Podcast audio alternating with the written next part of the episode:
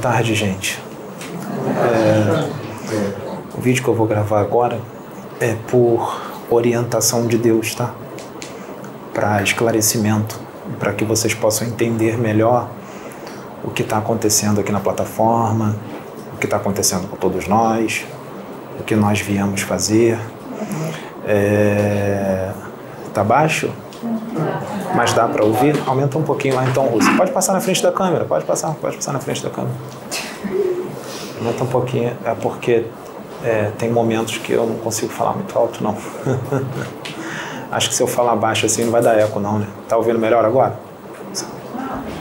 Aumenta, Rose. Se der um equinho, não tem problema, não. Tá bom? É, porque os espíritos que estão comigo hoje, eles falam baixo também. E esse é o meu jeito. Esse jeito que vocês estão vendo agora é o meu jeito. Eu não estou fazendo tipo.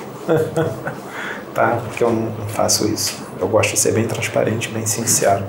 Tá? É, eu também estou um pouco cansado, por isso que eu estou gravando um pouco aqui sentado, que é melhor para mim. É, por vários motivos. Um deles é que eu saí de plantão de 24 horas, né? Eu trabalhei, hoje é domingo, né? Eu trabalhei ontem, sábado, 24 horas, saí hoje de manhã, 8 horas da manhã. Aí eu volto moído, né? Então, aí eu tô um pouco cansado, mas tô tranquilo, tô bem. é, então, gente, eu vou gravar esse vídeo aqui, é, vou até os médicos prestarem atenção também, porque é uma direção de Deus que não se preocupem com o tempo que vai demorar a gravação desse vídeo, porque o que, que Deus me disse? Que quem quiser realmente conhecer, quem quiser realmente saber é, que quiser ter informações, vai assistir todo o vídeo. Né? Aqueles que não têm tempo vão assistir meia hora hoje, vai assistir meia hora amanhã, vai assistir outra meia hora depois de amanhã, e assim vai vendo o vídeo todo. Tá? Eles estão falando para não se preocupar com o tempo de vídeo. Tá? Que tudo vai correr bem, tudo vai correr de acordo com o que Deus planejou para não ficar preocupado com isso. É, Deus está pedindo para eu falar um pouco do meu planejamento encarnatório, do meu espírito, tá? É, qual foi o planejamento? É, ele estava me dizendo ontem, eu estava no trabalho, eu estava conectado direto, eu tava, ele estava me dando muitas informações e hoje também. É, eu recebo as informações e também sinto, também sinto muita coisa que vem dele. Então, às vezes é muito difícil falar de Deus, uma coisa que não dá para explicar em palavras, que você precisa sentir.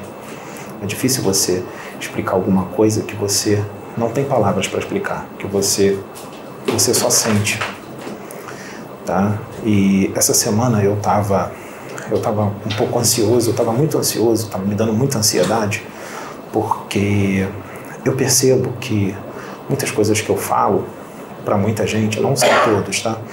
Mas eu, eu sinto, por ser, por ser médium, eu sinto, eu percebo e eu percebo que muita gente não alcança é, totalmente aquilo que eu falei.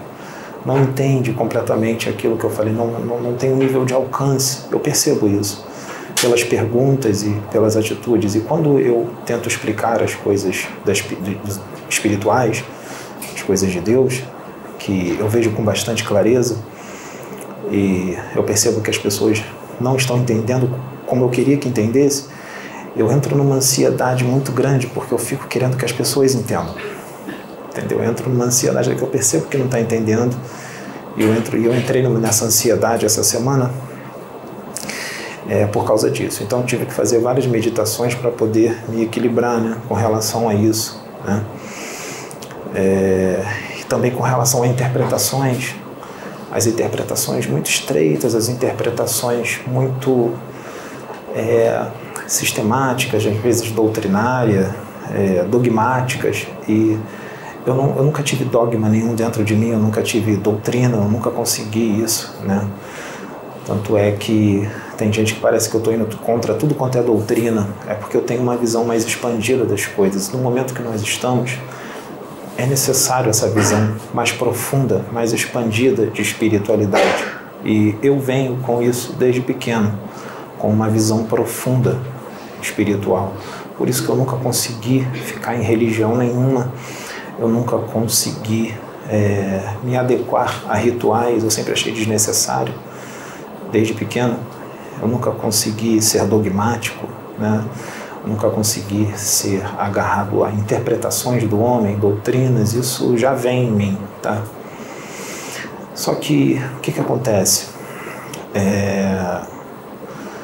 Deus estava me falando que no meu programa, no programa encarnatório do meu espírito, foi necessário que até os meus 35 anos eu encarnasse com espíritos que não são da minha não são afins a mim, sabe? Não são da minha família espiritual, vamos dizer assim. É só um modo de dizer para que possa ser, porque vocês possam entender. É, então, é, eu encarnei numa família que não, não faz parte da, da, da, minha família espiritual. Não tem nada a ver comigo. Eu amo minha mãe, tá? Eu amo meu pai, eu amo meu irmão, eu amo toda a minha família. Mas é, foi necessário que eu encarnasse nessa família por muitos motivos. Um deles é uni-los. Tá? É, é uma família muito desunida tá? e o intuito é uni-los, fazer com que eles se amem, com que eles evoluam. Né? É, e foi necessário que eu que, que Deus fez com relação ao meu espírito? Ele fez diferente. Ele estava dizendo para mim que ele fez diferente. De, foi necessário que a espiritualidade fizesse diferente de com relação a muitos outros que foram enviados. Né? Como diferente? Diferente de tudo que já se viu, para confundir as mentes mesmo. O que, que ele fez? Eles fizeram um processo encarnatório comigo de uma forma em que eu entrasse num esquecimento profundo um esquecimento profundo, esquecimento mesmo. É, eles tiveram que fazer isso de uma forma mais forte comigo por causa da minha força mental, a força mental que o meu espírito tem, né? e a disciplina mental que o meu espírito tem. É, mas mesmo eles fazendo isso de uma forma profunda, é, pode pegar aquele negocinho para eu sentar, sabe, em cima? É, mesmo eles fazendo de uma forma é, profunda e mesmo assim eu vim com, eu encarnei com é, uma percepção espiritual muito aguçada, tá? Eu estava aqui na Terra, encarnado, desde pequeno, de criança, mas ao mesmo tempo eu estava totalmente conectado com a espiritualidade, desde pequeno, o tempo inteiro. Desde bem criancinha mesmo, eu não lembro nem mais a idade, tá? Conectado com a espiritualidade o tempo todo, sempre foi assim, tá? Só que foi necessário que eu fosse inserido é, numa vida totalmente mundana, fazia parte da programação, tá? Fazia parte que eu tivesse aquelas amizades com vários colegas, é, de noitada, é, bebida, foi necessário que eu adquirisse essas coisas. Por isso que eu tinha que entrar no esquecimento profundo, que se, se eu viesse com mais lembranças, eu não ia entrar nessa nessa vida eu, e eu precisava entrar nessa vida. Eu precisava entrar nisso, tá? Obrigado. Peraí, gente. Eu precisava entrar nisso, nessa vida, porque faz parte do planejamento, tá? É, então eu entrei nessa vida, né? É, muita bebida, né? Meu vício foi a bebida né? nas noitadas, nos barzinhos, como todo jovem e muitas namoradas, né? muitas mulheres e tudo mais. Mas o que, que aconteceu? Eu acabei entrando nas outras paixões também. Não todas, tá? mas algumas, porque mesmo no esquecimento profundo eu não conseguia entrar em muitas outras.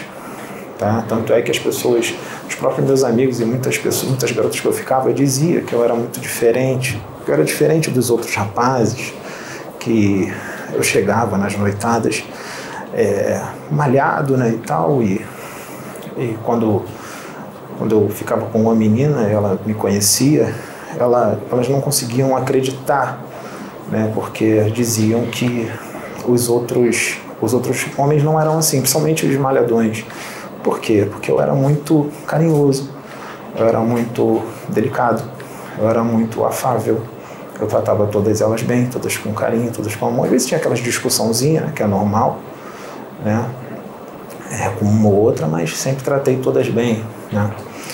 E elas não conseguiam entender isso, né? esse meu jeito. Né? Eu sempre tive esse jeito, eu sempre fui tranquilo, sempre fui sereno, né? E os meus colegas também sempre perceberam isso, né?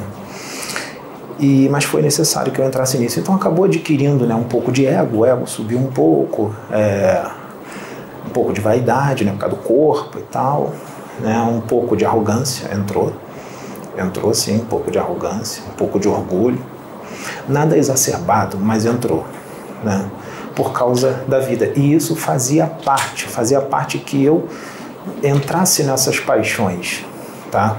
Por quê? O que, que Deus estava me explicando? Estava me explicando que eu ia ficar assim até um certo ponto, que no caso foi até os 35 anos. E, no, e nos meus 35 anos, eu, ele colocaria a Sabrina no meu caminho, a Sônia no meu caminho, e tudo mudaria e eu iria entrar num despertar mais profundo, porque eu já era desperto desde criança, mas existem os níveis de despertar, né? Existem níveis incontáveis de despertar. A gente está sempre despertando cada vez mais, porque cada vez vem mais coisa do universo. Então, é, eu já era desperto, mas não como eu realmente sou. Meu espírito é desperto, ele é muito mais, né? Tanto é que eles colocaram esses esquecimentos profundos. E quando eu conhecesse Sabrina e Sônia, eu iria despertar mais Deus iria colocar livros no meu caminho para que eu apenas lembrasse, relembrasse tudo aquilo que eu já sei, que o meu espírito já sabe. Tanto é que quando eu lia tudo quanto é livro psicografado, é, eu via, eu não via, eu não era surpresa para mim, eu só ficava empolgado, porque eu falava, é isso mesmo, é isso mesmo, é isso mesmo. E eu entendia tudo que estava escrito. E eu percebia que muita gente que eu emprestava os livros, quando eu falava, e aí, o que, que você achou? Quando a pessoa começava a falar, eu percebia a limitação ela não interpretava da forma que eu interpretava. Eu falava, não, tem muito mais que isso. Por quê? Quando eu leio os livros, vem as interpretações daquilo de uma forma muito profunda, porque não vem só o que está escrito, vem muito mais coisas na minha mente. Deus fala na minha mente, filho, tem mais isso, isso, isso, isso. E tem coisas que ele fala para mim, eu falo, eu sei. E ele sabe que eu sei. Mas mesmo assim, às vezes ele, ele fala. Entendeu? Então, é, a minha visão expande. Então, o que, que acontece? que, que ele disse para mim? Ele disse: então, quando você despertasse, com os 35 anos de idade, quando colocasse a Sabrina e a Sônia no seu caminho, tudo começaria. Só que o que, que ocorre? Pô, você, eu tive uma vida inteira nessa vida mundana. Então, para você desconstruir isso, leva um tempo, não é de um dia para o outro. Né? Então, ele falou: você passaria por um processo de transformação, de mudança, e isso não é de uma hora para outra. Você vai, no decorrer dos dias, dos meses e de alguns anos, você vai mudando, mudando, melhorando, melhorando. Então eu cheguei aqui, eu tinha, Sabrina via, Sônia sabia, tinha muita impaciência, eu tinha muita intolerância, entendeu? Por quê? Porque eu sempre enxerguei as coisas muito profundas, eu percebi que as pessoas não enxergavam, e eu ficava nervoso aqui com a Sônia, com a Sabrina e com a Dilma. Como é que pode? Batia na mesa. Como é que pode não entender? Como é que pode não alcançar? Como é que pode não enxergar? Xingava, não palavrão, mas falava. É, não é possível, ainda são neandertais, não é possível, não são homo sapiens sapiens. Falava isso aqui. E a Sônia e a Sabrina tendo que me acalmar e falar e me acalmar e dizer nem todos vão chegar como você enxerga, nem todos você tem que ter paciência, você tem que ter compreensão. Você foi mandado justamente para isso, para ajudá-los a compreender mais profundo. O mundo, o planeta ainda é primitivo. Você tem que entender isso. Ainda é muito primitivo e é mesmo, porque a visão que eu tenho de universo, os outros são muito mais, muitos outros muito mais avançados. E eu sempre tive essa visão. Então eu tive que re, é, recuperar a minha paciência do meu espírito, né? Meu espírito estava meio que dormindo ainda. Tive que recuperar a paciência de novo, a compreensão, e eu, tô, eu hoje eu estou bem melhor com relação a isso. Eu estou bem mais tranquilo também, eu tenho que lutar com outra coisa. O meu pensamento ele corre muito rápido, muito, muito rápido, e eu, minha, minha boca não, não acompanha o meu pensamento. Tá? E eu tenho que falar devagar para que as pessoas possam entender. Então, tem que passar um, um pensamento que está aqui de três horas, quatro horas falando, eu tenho que que eu conseguiria passar para alguém em alguns segundos se fosse mental e eu tenho que falar e vai demorar três, quatro horas. Isso me dá uma ansiedade muito grande, porque é como se eu tivesse acostumado a me comunicar mentalmente. É como se a minha realidade não fosse essa forma de comunicação, tá? É, então, Deus falou que é, não era qualquer espírito que aguentaria essa prova que eu passo. Né? É, essa prova de ter que largar tudo aquilo, né? É, e você até acostumado com tudo aquilo, tudo, o mundo todo na sua mão, né? É, o que que ocorre? Eu, não é qualquer um que está disposto a largar, né? Pega aí um jogador de futebol bem famoso, milionário, manda, manda ele largar a bebida, a mulherada, as modelos, manda ele largar, se ele vai largar. Chega para ele e fala assim: fica com uma só, não bebe mais, se fumar, não fuma, é, faz de forma íntima, é, adquira os atributos do espírito. Se ele vai fazer, é muito difícil, tá? É, então, ele, só que Deus colocou isso para mim porque ele sabia que o meu espírito conseguiria passar por essa prova e realmente eu achava que não. No início eu falava, não vai dar, não vai dar, e, e deu. Hoje eu estou tranquilo. Em, foi, eu estava aqui com 35, eu estou com 41. Tem 5 anos, quase 6 anos. Ano que vem, de abril, faz, acho que faz 6 anos. É, e eu estou tranquilo. Eu fui melhorando cada vez mais. Não quer dizer que erradicou totalmente. Eu continuo tendo que lutar, mas é bem mais tranquilo do que antes. Né? Bem mais suportável do que antes. E ele diz para mim que vai chegar um momento que eu não vou ter que lutar mais nada. E realmente, do jeito que está indo, está ficando cada vez mais fácil. Eu conversava às vezes com os médicos aqui, com a Juliana, às vezes conversava com a Juliana do Michael, eu falava, é, tá difícil, tá difícil. Lá no, há alguns anos atrás, tá difícil. Acho que a qualquer momento, a qualquer momento eu vou explodir e eu vou. Né? E não ia. Né?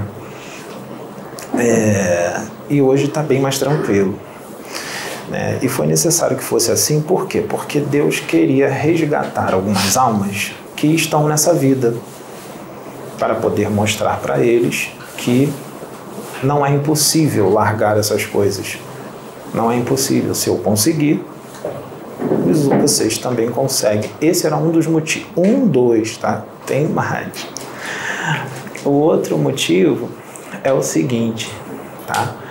qual era o planejamento. Estava me passando tudo ontem mentalmente. E é complicado, porque ele não me passa só mentalmente. Eu sinto a vibração. E é um amor tão grande que eu, às vezes, dá vontade de chorar. Assim, é, é difícil segurar. E ele fala: a parcela que você está recebendo do meu amor é pequena.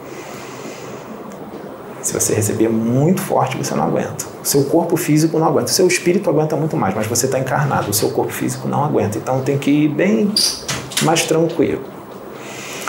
Então as informações vêm na minha mente e eu também sinto a vibração dele. Então não tem como ser das trevas, tá, gente? Porque um espírito das trevas não tem essa vibração de amor. Um espírito das trevas não faz você chorar de amor, tá?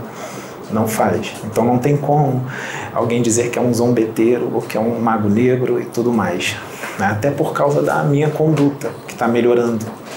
Né? E o que eu sinto, a minha sinceridade para com Deus, para com o trabalho espiritual, que eu não faço com nenhum interesse, o meu interesse é que vocês evoluam mais. Tá? Essa é a minha maior vontade, que vocês se tornem Cristos. Tá?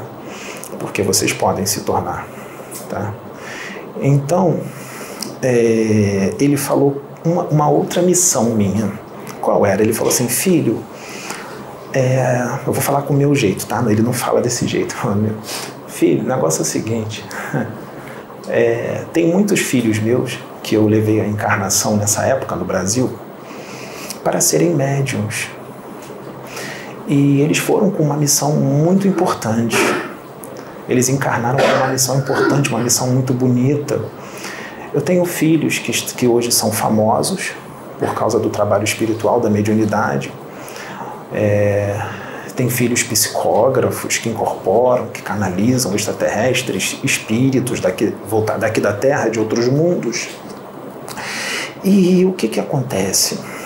É, no início, eles estavam no primeiro amor, eles, eles estavam no caminho.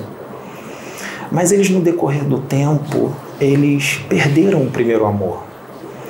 Eles se deixaram levar pela vaidade pela prepotência, pela arrogância, pelo orgulho e alguns também pela ganância. Então, eu quero que eles retornem ao primeiro amor. Eu quero que eles retornem ao primeiro amor, porque eu sou um pai amoroso e misericordioso e eu vou usar, eu vou amá-los por toda a eternidade. E eles são seus irmãos.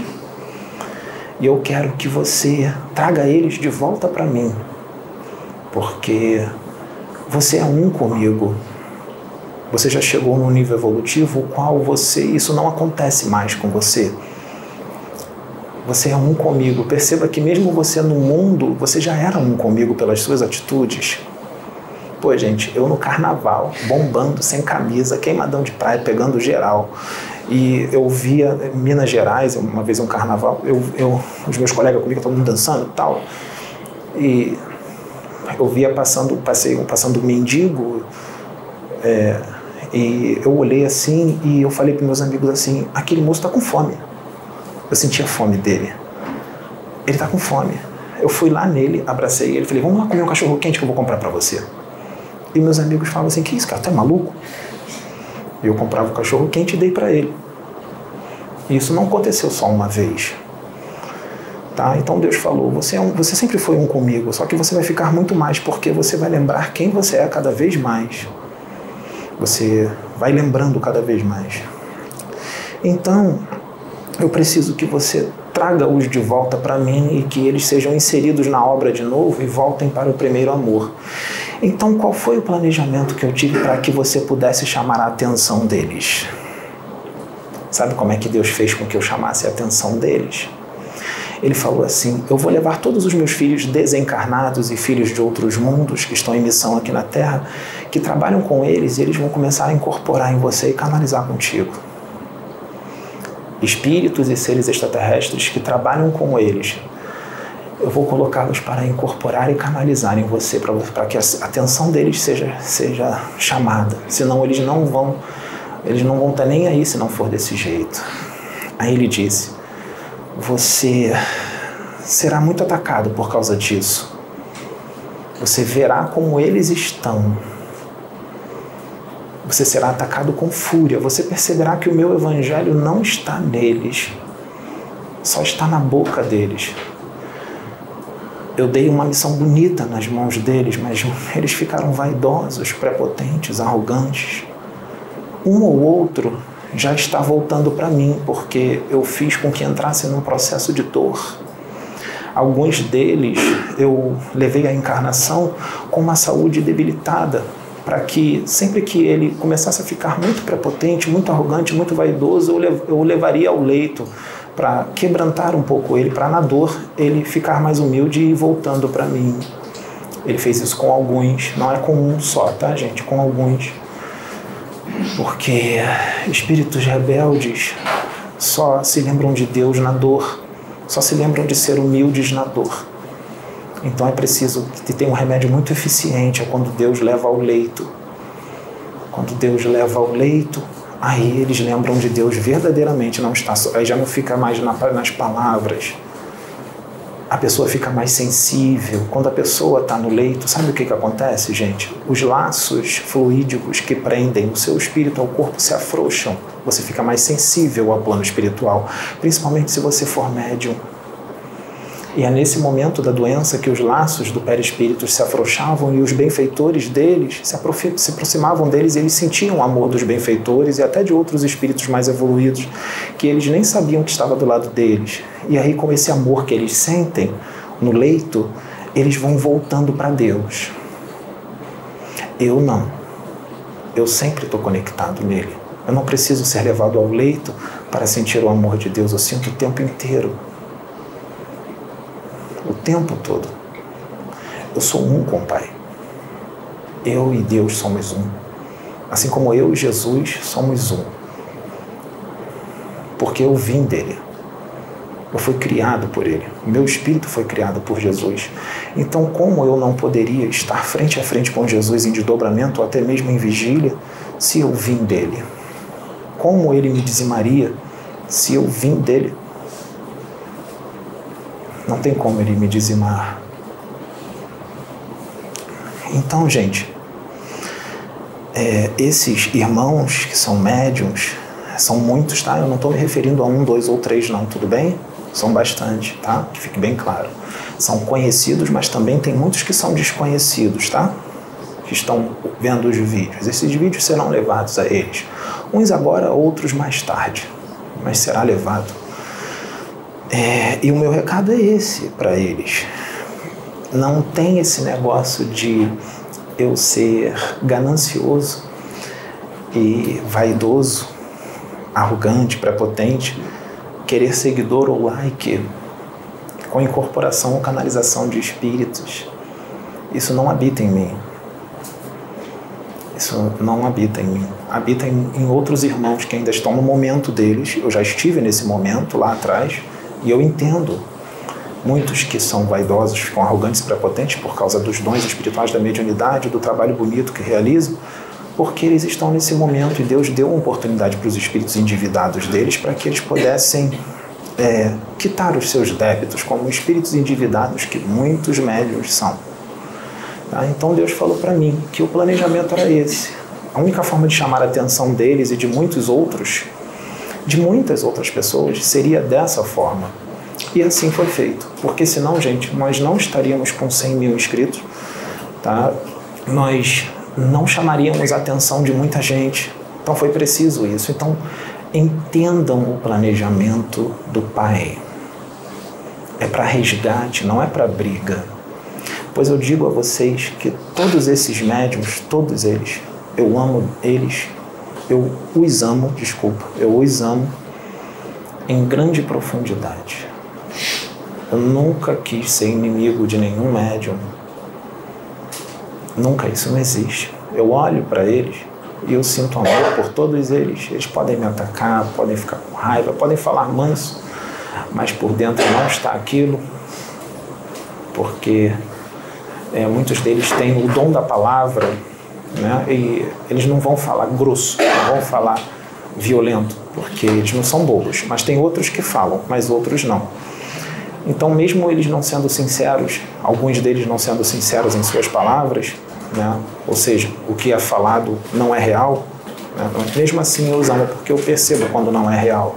Eu sinto, mas isso não tem problema, eu continuo os amando. E Deus falou assim: com isso, filho, com todos os ataques que você vai receber, todo o escarnecimento, todos os deboches, toda a ingratidão, né?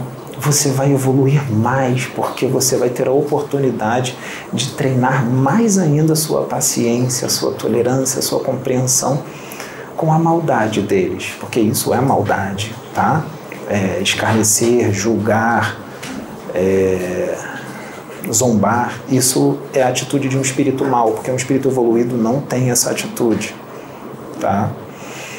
é, um espírito evoluído, ele ama, ele não escarnece de ninguém. Ele não é ingrato. Ele ama. Ele é afável. Ele é amoroso. Ele é delicado. Ele não julga. Ele ama a todos incondicionalmente, independente do que façam com ele, de bom ou de ruim. Ele ama incondicionalmente. Tá? Ele não age dessa forma. Espíritos inferiores menos adiantados é que agem dessa forma. Eu digo assim na escala espírita, vamos dizer assim. Inferiores que eu digo na escala espírita, não é inferior a mim, não é, não é isso. É só é, como está no livro dos espíritos, os espíritos inferiores, os espíritos puros, né? Tem aquela escala espírita, né? É, então eu falo relacionado à escala espírita. Então ele falou isso. E tem mais, muito mais, muito mais muito mais. Um, outra coisa que tem, é, muita gente estava esperando esse conhecimento, muita gente estava pronta para receber tudo isso que foi trazido aqui, nesse, todos esses vídeos, e estão recebendo, estão despertando. O trabalho também é para despertar consciências para a realidade do espírito. Deus quer que o ser humano ame mais. O ser humano evoluiu bastante, mas precisa evoluir mais tá? porque o patamar que nós estamos indo tem que melhorar mais. É só um degrauzinho a mais, tem que amar mais, tem que ser mais fraterno, tem que ser mais compreensivo, tem que ser mais tolerante, não precisa ser perfeito, tá? Nós vamos errar, às vezes vai perder um pouquinho da paciência, mas rapidamente você vai voltar. Você não vai perder a paciência e vai se manter naquela situação. Você vai voltar, você não vai conseguir ficar naquela vibração. Eu sou assim hoje. Eu perco um pouquinho a paciência, mas eu não consigo me manter. Eu volto para a serenidade, eu volto para o amor que eu estou sentindo, eu volto para tudo isso. Então, gente, percebam que imagine que o universo, com todos os planetas, todas as galáxias, planos espirituais, planos extrafísicos de várias dimensões diferentes, é, imagina que isso tudo na sua cabeça o tempo inteiro, você vendo tudo isso mentalmente, mesmo você estando no corpo.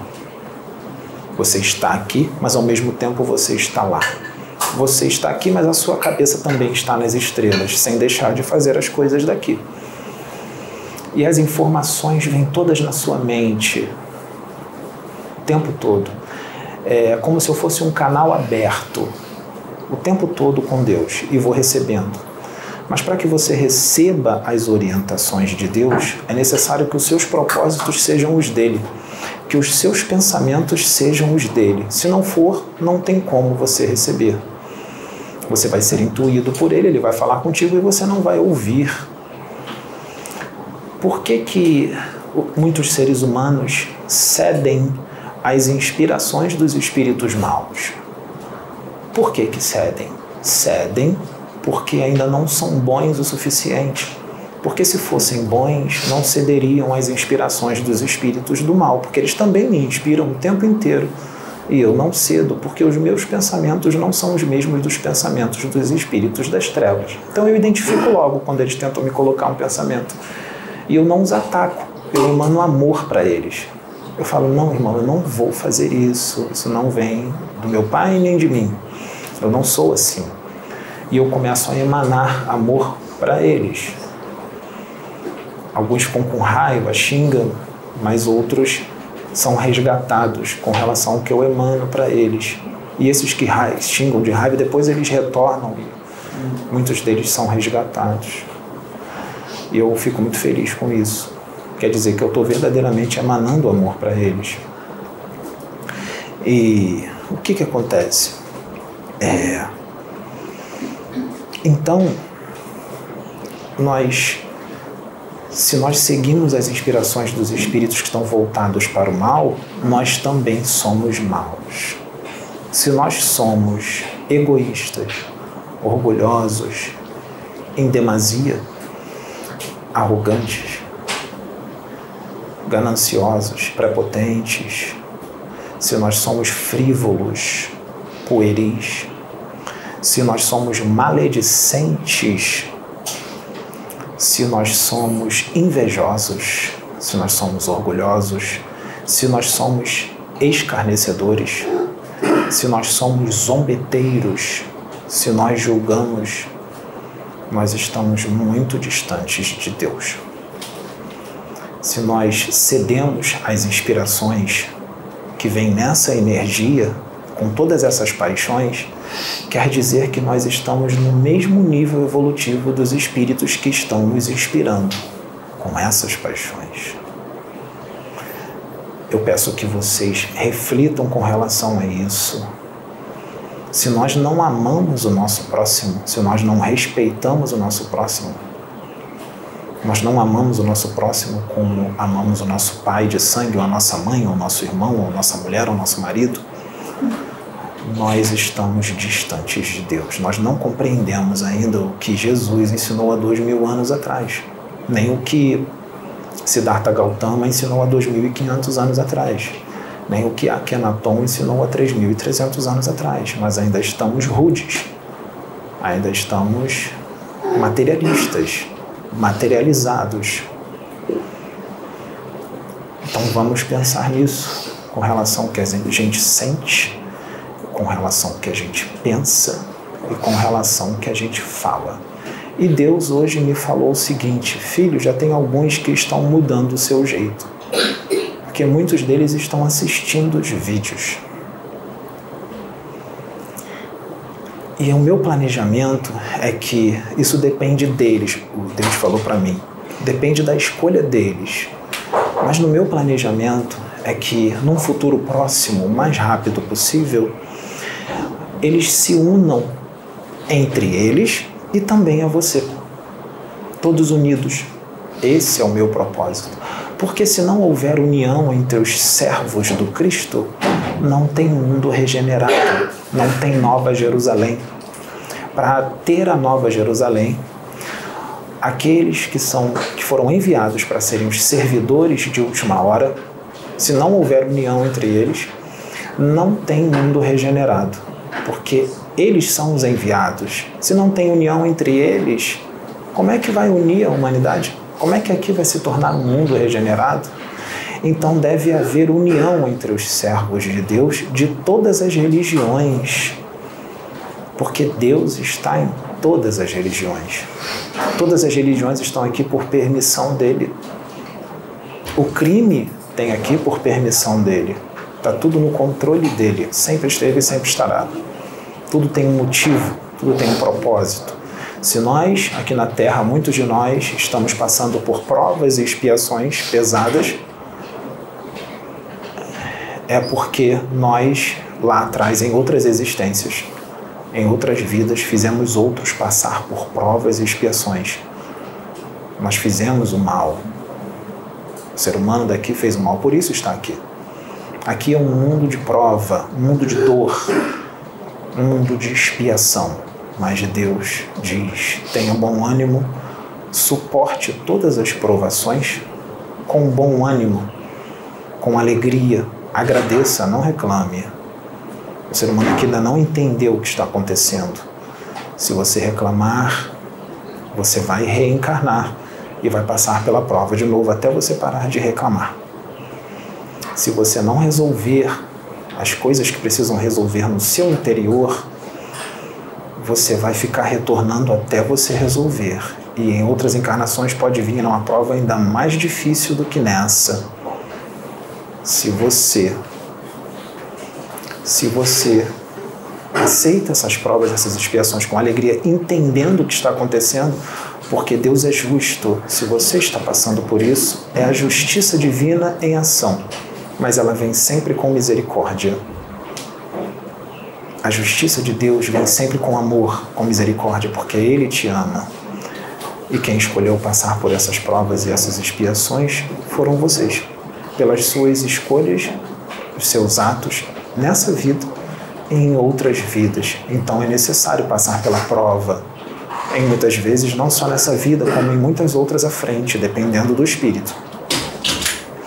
Se você passar a prova com alegria e fazendo bem, se reformando internamente, abandonando as paixões, os vícios, a sua alegria no plano espiritual, mesmo sendo um espírito endividado, será imensa porque a alegria daqui, mesmo com todas as riquezas, famas e tudo mais que tem aqui, não é nada, não é nada relacionado à alegria em esferas superiores. Não chega nem perto.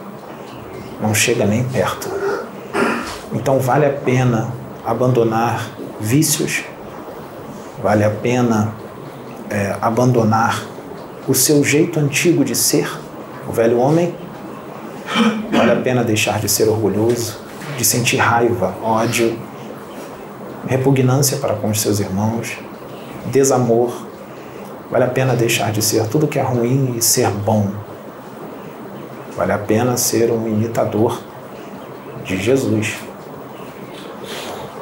Porque eu posso dizer isso para vocês porque eu estou fazendo essa reforma com sinceridade, porque eu quero isso. Então você tem que querer. Você não pode fazer essa reforma por medo. Se você fizer essa reforma de coração, vai ser a sua recompensa vai ser muito maior no mundo dos espíritos, que é o seu mundo. Seu mundo é o mundo dos espíritos. Aqui é só uma passagem. E esse tempo de encarnação que vocês têm que muitos de vocês enxergam como a única que existe e que a vida é uma só e que a vida é muito curta e tem que ser aproveitada até a último talo. Essa vida que vocês dão tanta importância não é nada. Esse tempo de vida de 80 anos, 90, 70 ou 100 não é nada com relação ao tempo cósmico, ao tempo universal da imortalidade do teu espírito. Quando você morrer, só morre o seu corpo. Você continua vivo e morrer não dói. O que dói é o sofrimento que você vai passar no plano espiritual, o suplício que você vai passar caso você tenha feito as escolhas erradas, a sua ignorância, se você for ignorante e fazer o mal por ignorância, isso vai ser colocado na balança, o seu sofrimento vai ser menor. Mas não quer dizer que ele não que ele será pequeno. Ele pode ser muito grande mediante o que você fez na encarnação, mesmo pela ignorância. Você vai sofrer no plano dos espíritos, mesmo que tenha feito na ignorância. Deus entende que também tem espíritos encarnados aqui hoje que vieram de planetas inferiores à Terra, vieram para cá para evoluir. É fácil de identificá-los. O jeito animal deles, bestial, agressivos, belicosos, gostam de uma briga, reclamam de tudo, nada tá bom sempre estão com raiva, sempre estão com ódio, não são agradecidos a nada. A bênção, em muitas situações, está na frente deles, está na casa deles, na família deles, e eles não enxergam como bênção. Eles reclamam porque a casa é pequena, porque não tem um carro, porque não tem um bom emprego, que, que ele queria ter o salário que ele, que ele queria ter e não tem. Talvez, se ele tivesse o salário que ele quisesse e a saúde que ele quisesse, o levaria à perdição e o levaria a ainda mais dívidas, ainda mais débitos. Então, se a sua vida é dessa forma, em muitas situações, é um freio para o seu espírito, um freio para que você não se afunde em mais débitos, em mais dívidas. Então compreenda, o problema de saúde é para te segurar, para que você não faça mais besteira como foi feito em outras vidas e adquira mais débitos. Se você resolver mudar de verdade, fazer a reforma íntima, seu Vicente, por favor, por favor, pode pegar um copinho d'água para mim? Faz esse favor para mim. Se você. É, me dá dois, por favor. É, se você é, entender isso, você fazer a reforma que é necessária, melhorar, você vai poupar, você vai queimar séculos de sofrimento. Porque se você acha a vida aqui curta, no plano espiritual, a morte é um estalo. No plano espiritual, a morte vai ser em vida. Você vai estar vivo, mas estará levando uma vida de morte durante séculos. Lá você pode ficar por dois séculos, um século, três séculos, cinco séculos dez séculos ou mais. E você perceberá que a sua vida aqui na Terra de 50, 60, 70, 80, 90 anos não foi nada.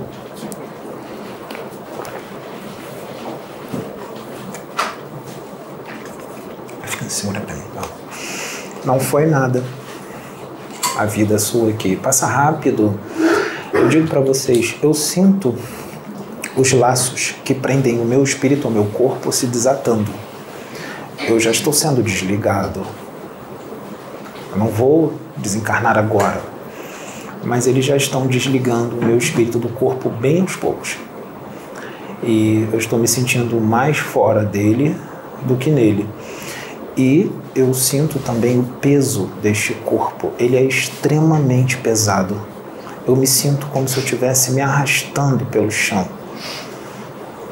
Às vezes é difícil carregar esse corpo eu ando devagar, porque eu sinto peso.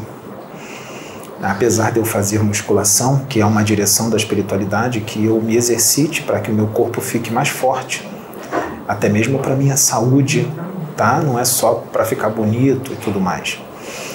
Tá? Então a Sabrina vê, apesar de eu ter um corpo avantajado, eu não pego muito peso. Eu já peguei quando eu era novinho, quando eu tinha 18, 19, 20 anos, eu pegava muito peso. Hoje em dia eu não pego.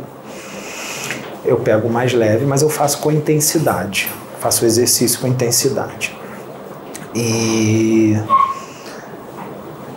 mas eu não fico o dia inteiro treinando. É um treino de uma hora, mais um pouquinho de esteira, e depois eu vou para casa. É, eu não consigo, por exemplo, aguentar um trabalho igual ao do Michael, um trabalho braçal, um trabalho pesado. Não dá para mim. Eu não consigo. Eu não tenho essa, essa resistência. Eu não tenho. Eu sinto dor de cabeça, muita dor de cabeça. Eu fico muito cansado. Eu fico muito enfraquecido. Tá? É, então, é, o meu corpo, ele é assim. Tá? E eu sinto o peso dele o tempo todo. Eu me sinto cativo, como se eu pudesse voar e estivesse preso, como se eu fosse um balão e estivesse preso num poste e não conseguisse subir. Eu sinto isso o tempo todo, mas eu sei que isso aqui é temporário. Daqui a pouco acaba. Não é a minha realidade, nem a de vocês. Só que muita gente fica preso a esse corpo, ama demais esse corpo, você tem que amar esse corpo, mas na medida certa. Você tem que amá-lo como, como se deve amar, não como vocês amam. Você tem que amá-lo de uma forma que Deus te deu uma oportunidade para você evoluir.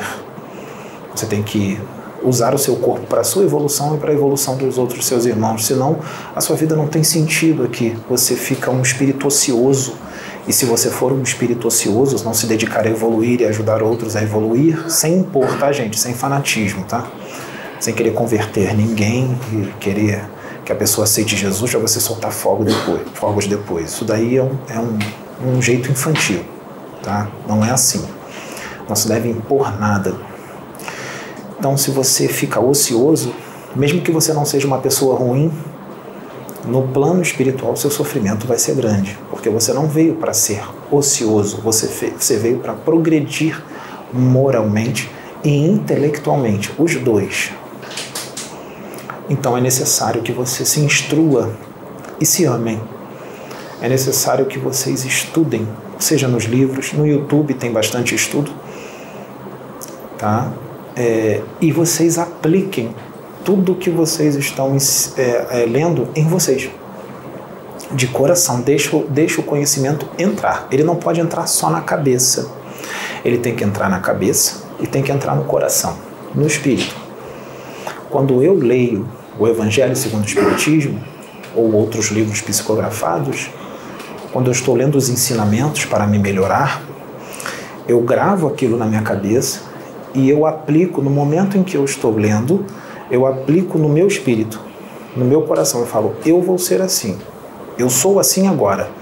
E naquele momento que eu estou lendo, eu me transformo naquilo automaticamente. Eu não preciso treinar aquilo. Eu já, eu já sou aquilo a partir do momento que eu leio. Aquilo entra em mim na hora. Mas para isso acontecer, vocês têm que estar com o coração aberto. Vocês precisam amar. Vocês precisam sentir senão vocês serão somente computadores que vão gravar o conhecimento, mas um conhecimento sem sentimento, um conhecimento sem amor. Se você tiver amor no coração de verdade, quando você abraçar alguém ou falar com alguém, o que você vai emanar, a pessoa já vai se sentir melhor porque aquilo vem de coração. Você vai chamar a atenção dela, dessa pessoa. Ela vai ficar fixada em você. Ela vai ficar fixada. Você vai perceber isso. E aí que é um momento de você passar para ela tudo que vem do seu coração, na medida certa, porque nem sempre você vai poder falar tudo naquele momento, porque ela não está preparada para certas coisas. Você terá que ter discernimento com relação ao que você vai falar, porque aquele momento é para você falar de uma quantidade de coisas, não tudo, porque tudo leva tempo, tá? Então você vai falar, você vai plantar uma semente no espírito dela. E isso dá muitos frutos no futuro. Se não for nessa vida, vai ser na próxima. Vamos pensar a nível de eternidade como espíritos imortais que nós somos. Não tenha medo da morte. Tenha bom ânimo com relação às provações e às dificuldades da vida, porque elas nada são, mediante a alegria no plano espiritual de luz.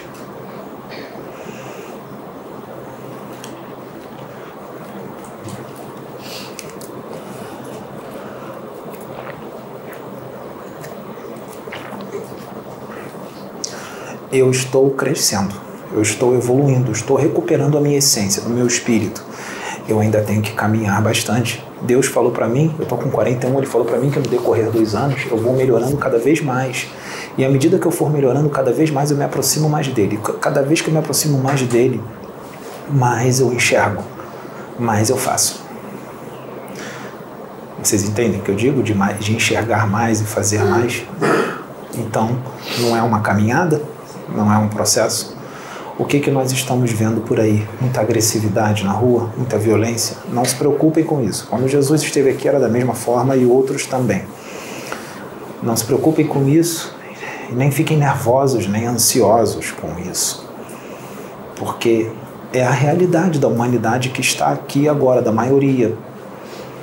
É a realidade.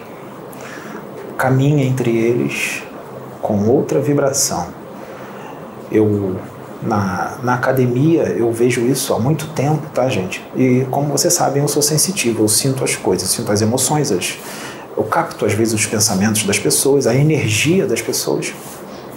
E nas academias, o que eu sinto na academia? Eu sinto um materialismo imenso, que poucos ali são espiritualizados. E os que são espiritualizados, em sua maioria, são religiosos, com doutrinas, é uma espiritualidade ainda que de pessoas que estão engatinhando. Dificilmente tem alguém com a consciência expandida. Se você começar a falar para eles as coisas do universo, eles me perguntam o que, que eu fumei. Então vocês veem aí a dificuldade, o quanto eles estão distantes da realidade. Entendem isso? Então, eu, o que, que eu sinto nas academias? Muita agressividade, muita vaidade e o pior, eu sinto nos homens e nas mulheres, mas eu venho sentindo muito, sabem quem? Nas mulheres. Principalmente as mais bonitas e as mais saradas. Eu sinto uma arrogância muito grande. Não, não é em todas, tudo bem? Porque tem muita mulher bonita que é gente boa, tranquilo. Eu sinto muita arrogância, muita prepotência. Eu sinto muita vaidade. Eu sinto que elas se sentem superior aos outros só porque são mais belas fisicamente uma beleza que não vale nada, uma beleza que vai acabar, que vai para debaixo da terra. Uma ilusão. Tá? É... Exemplo. Às vezes a academia está cheia. Quando você está na academia, todos ali estão pagando uma mensalidade, não é? Então o aparelho não é meu, não é seu, não é do outro. O aparelho é de todos nós. Todos os aparelhos são nossos, não são? Então, é, se você está fazendo em um aparelho, eu vou explicar para quem não malha. Vamos supor que você esteja no pulley, fazendo um exercício para os dorsais, uma puxada. Você vai fazer quatro séries de 12 repetições. Você faz 12 repetições.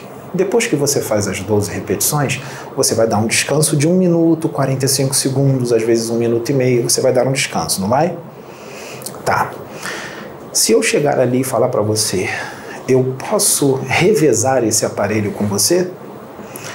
O que, que você tem que dizer? É claro, reveza aqui comigo. Enquanto eu descanso, você faz.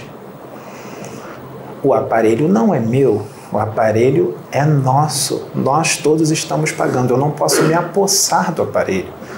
E também não posso ficar sentado no aparelho mexendo no celular, como se o aparelho fosse meu e não tivesse outras pessoas querendo malhar. Sabe o que, que acontece na academia com muitos? Não todos, tá? Mas com muitos. Isso é preocupante, porque não tem fraternidade nenhuma nisso. Você pede para revezar a pessoa está sentada no aparelho, ela acabou de fazer, ela está descansando para fazer uma outra série. Enquanto ela está descansando, quem faz? Quem seria? O que pediu, não é? Quando você vai pedir para revezar, a pessoa fala assim: ai, falta duas. Ai, falta três. O que, que isso quer dizer? Não quero revezar. E quando fala isso, e muitas vezes, não olha na sua cara, fala de cara feia e emana uma certa energia. E eu sinto, sabe o que eu sinto? Ódio, raiva, arrogância, prepotência e egoísmo. Eu sinto tudo isso e me machuca. Me dói no coração. E eu sinto a tristeza dos espíritos, dos benfeitores, dos protetores dessas pessoas com a atitude delas. Porque no planejamento encarnatório delas, nesse momento de transição, elas prometeram que elas iriam melhorar e não estão melhorando. Elas estão totalmente mergulhadas nessas paixões, na matéria e tratando mal os seus irmãos. Ou seja, eu que pedi para revezar, que sou irmão deles, e outros. E aí a pessoa faz isso. E aí, para não arrumar confusão, porque eu sinto a energia da pessoa e eu sei no que vai dar se eu falar umas verdades, eu falo: tudo bem, não tem problema, eu vou fazer no outro ali. Quando você acabar, eu volto. Para não ter problemas. Só que Deus, ele é perfeito em tudo que ele faz. Ele vai ensinar esse filho ou essa filha. Sabe como é que ele ensina? Ele vai providenciar. A pessoa não é da minha academia, ele vai providenciar que eu esteja fazendo um exercício e essa pessoa esteja fazendo um outro exercício num outro aparelho, mas do lado do meu. E quando alguém vir pedir para revezar comigo, eu vou chegar para a pessoa com todo o amor, vou colocar a mão no ombro dela e vou falar: Claro, vamos revezar, faz aí. Enquanto eu descanso, você faz. Eu falo alto e a pessoa ouve. Então, eu ensino a pessoa com as minhas atitudes. E ela fica sem graça. Às vezes eu ainda falo assim: Claro, vamos revezar. Nós dois estamos pagando. O aparelho não é meu, ele é meu e seu. Eu falo do lado para a pessoa ouvir. É assim que eu ensino. Então, gente, eu venho sentindo isso, eu vejo, venho passando por isso na academia. E isso já não é de hoje, de muitos anos, isso já é antigo. Eu, tô, eu tenho 41 anos, eu comecei a malhar com 15 anos. Eu malho há mais de 20 anos. É, cadê a fraternidade, gente? Cadê o amor ao próximo com essa atitude? Tá? É claro que nós temos que ponderar tudo existem aparelhos, exemplo, vamos supor um agachamento livre. No agachamento livre você bota as anilhas, você bota a barra nas costas, tira do cavalete e faz o agachamento livre. É claro que se você estiver pegando 80 quilos de cada lado e eu vou pegar 20, você tem que ter um bom senso. Poxa, imagine tirar aqueles pesos todos para eu fazer depois botar tudo de novo, é horrível. Agora, se a gente estiver pegando mais ou menos o mesmo peso, dá para revezar tá? Existe o bom senso. Mas no pulley não tem que botar anilha, é tudo plaquinha, você só tira o pino e bota. Você pode revezar, você pega 20 quilos, você pode revezar com alguém que pega 100, porque é só tirar o pininho e botar no 100. Não tem que ficar tirando peso igual no, igual no, no agachamento ou no leg press, né? Não dá aquele trabalho todo. Claro que tem que ter esse bom senso, mas na maioria das vezes dá para revezar. É, então, eu venho sentindo isso em mulheres às vezes meu colega na academia fala, nossa, que gata, olha ali. Aí eu falo assim, ela é linda por fora, mas por dentro ela é podre. Então para mim ela não serve de nada. Ela, ela ficou feia para mim. Ela ficou feia, ela já não é mais bonita. Porque eu vejo um corpo podre, cheio de vermes. Eu não vejo essa mulher como bonita. Então, gente, aquilo que me atraía é, quando eu estava no mundo, as mulheres belíssimas, e eu ficava com muitas, é, quando eu estava no mundo já me incomodava, tá? Já me incomodava muito, tanto é que eu não conseguia ficar com elas. Me incomodava demais. A futilidade, a arrogância, a prepotência, a marra já, já me, me incomodava muito. Eu sempre reclamei. Eu ia para as noitadas e eu via as mulheres bonitas, é nojento, gente. Vou falar para vocês, é nojento. As mulheres com silicone as mais bonitas, sabe o que, que elas fazem? Elas ficam dançando em frente ao camarote dos caras que estão no camarote, cheio de bebida, com cordões de ouro, tu vê que tá com dinheiro.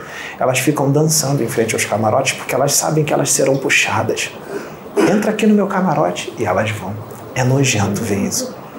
Eu estava cansado de ver isso. Às vezes eu dentro da boate, dentro da noitada, eu falava: Meu Deus, o que, que eu estou fazendo aqui? Isso é nojento. Tá? Então aquilo que eu ficava louco, querendo e tal, que achava bonito, eu olho assim hoje e eu já não enxergo mais daquela forma, já não me atrai tanto. O que me atrai é o amor, é, amizade, companheirismo, uma pessoa fraterna. Isso me atrai bastante. Tá? É, a Sabrina é bonita, mas ela tem essas qualidades. Ela não tem só a beleza física. Tá? E a gente se dá bem. Não tem julgo desigual aqui. Às vezes ela não entende o que eu digo, mas não tem problema. Eu entendo isso. Eu compreendo isso. Né, Silvia? É, mas, mas ela alcança muita coisa do que eu falo. Tá? É, então, vai ser difícil você achar uma mulher bonita e evangelizada. Evangelizada que eu digo não é da forma religiosa, é da forma saudável, cósmica, tá? É, outra coisa, é, teve jogo do Brasil com Camarões, que ele, o Brasil perdeu por 1 a 0 e o que aconteceu? É, a Sabrina estava trabalhando aqui no, no spa dela, aqui no Meia, e ela foi até duas horas da tarde. O jogo era quatro horas da tarde. Aí Sabrina falou: Pedro, vem me buscar de moto. Aí eu fui numa inocência buscar a Sabrina de moto. Achando, poxa, eu falei, vai ter jogo, tá todo mundo em casa, não vai ter trânsito nenhum. Eu vou chegar lá, vou pegar ela e já venho para casa, tranquilo. Gente, quando, nesse horário que eu saí de casa, duas da tarde, os chefes estavam começando a liberar os seus funcionários para ir para casa por causa do jogo. As pessoas saíram cedo do trabalho. Gente, quando eu fui, são só 13 quilômetros da minha casa para o spa da Sabrina. É... Eu peguei um trânsito infernal na ida, tudo parado na linha amarela, no túnel, tudo parado. E eu senti Sabe o que eu senti na moto? Porque quando eu ando, eu me conecto a tudo, tá? Eu tô sempre conectado, eu me conecto à natureza toda, aos pássaros, aos, aos vegetais, à terra, ao céu, ao universo. Eu ando sempre assim, tá? Então eu sinto as energias ao redor. Gente, eu senti uma energia de pressa, uma loucura, uma ansiedade das pessoas que estavam dentro dos carros, nas motos, nos ônibus, para chegar em casa para ver o jogo por causa do jogo. É como se o jogo fosse o fim do mundo, como se fosse tudo que existisse, como se fosse a coisa mais importante do mundo. Para ver o jogo, eu sentindo aquilo, e você via quase acontecer vários acidentes, um cortando o outro, um passando por cima do outro, e os caras de moto andando que nem loucos e tudo mais. Aí eu falei, caramba, que que é isso? Eu comecei a ficar muito mal, porque ele não estava naquela vibração. Eu comecei a ter que me controlar e imaginar um campo em volta de mim para me proteger um pouco. Eu comecei a criar um campo. E fui buscar a Sabrina. Quando eu cheguei na Sabrina, eu falei: Sabrina, vamos embora que tá uma loucura. Sei. Subiu na moto, veio. Gente, ela viu quase acidente, um avançando o sinal para quase batendo no outro por causa do jogo, buzinação, aquela buzinação. As motos, que os caras nas motos que nem loucos, eu tendo que. Eu, eu naquela pilotagem totalmente defensiva, né? Olhando para os outros, para me desviar deles. Os caras estavam jogando as motos em cima de mim, né? E eu sentindo isso, gente, por causa do jogo. Por causa de um jogo de futebol, onde os jogadores estão milionários e não estão nem aí para os torcedores. Perder para eles quando, quando a Copa acabar, eles vão voltar a jogar nos seus times na Europa, ganhando milhões por mês. E nós vamos continuar pobres. Então, gente, por causa de jogo. Então eu digo, se fosse algo que fosse passar na televisão, que fosse um, vamos supor que fosse um médium sério, que fosse dar um ensinamento espiritual, será que teria essa correria? Para ter o ensinamento espiritual, para crescer, para evoluir? Eu acho que não. O jogo é a coisa mais importante do mundo. Então você percebe em que nível evolutivo está o ser humano daqui. E o pior, não percebe. Não percebe.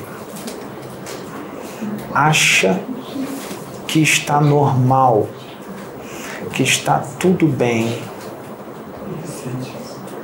que não é ruim, que não é grave. Sabe por que, que acha isso? Porque não tem uma visão de universo, de um mundo fraterno, de um mundo onde tem espíritos que lá vivem, que se preocupam em evoluir, se moralizar e se intelectualizar. Mas aí sabe qual é a desculpa? Eu nunca vi um mundo desse. Então como é que eu vou ser igual? Eu também estou aqui. Eu estou no esquecimento. E eu vejo.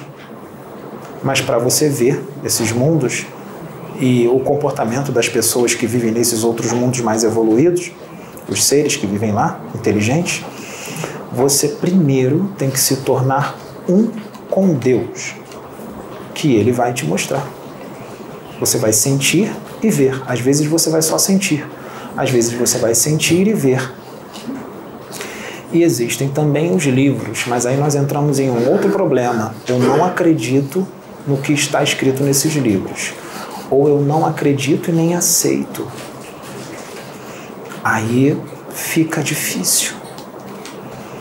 Fica difícil.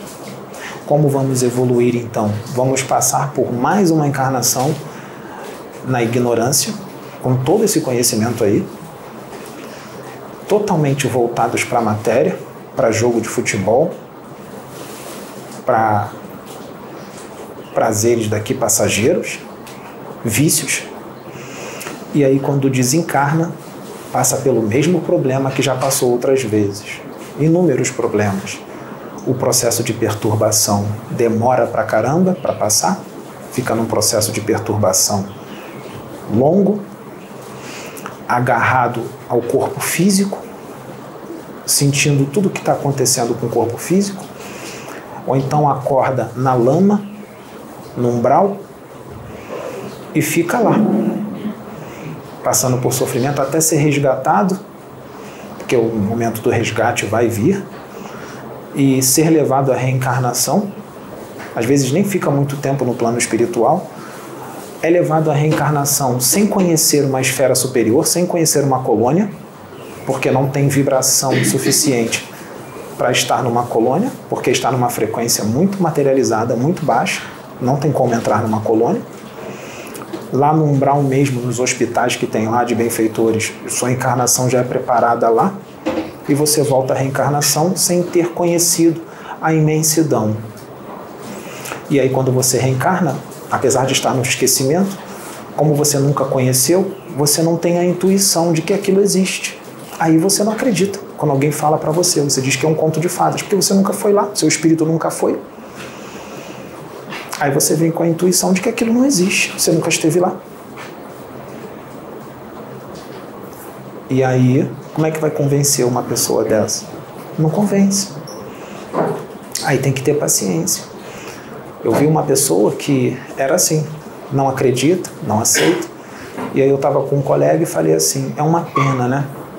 um rapaz inteligente, que é um rapaz, era um rapaz inteligente, mas você não pode falar porque ele não vai, você não pode tentar explicá-lo, porque ele não vai acreditar e também não vai aceitar. Só me resta ficar em silêncio e ter paciência, porque talvez só numa próxima encarnação ou daqui a milênios, daqui a muitas encarnações, que ele vai se abrir para esse conhecimento. E olha o atraso, sendo que você pode evoluir imensamente em uma encarnação curta de 80 anos, ou de 90, ou de 70.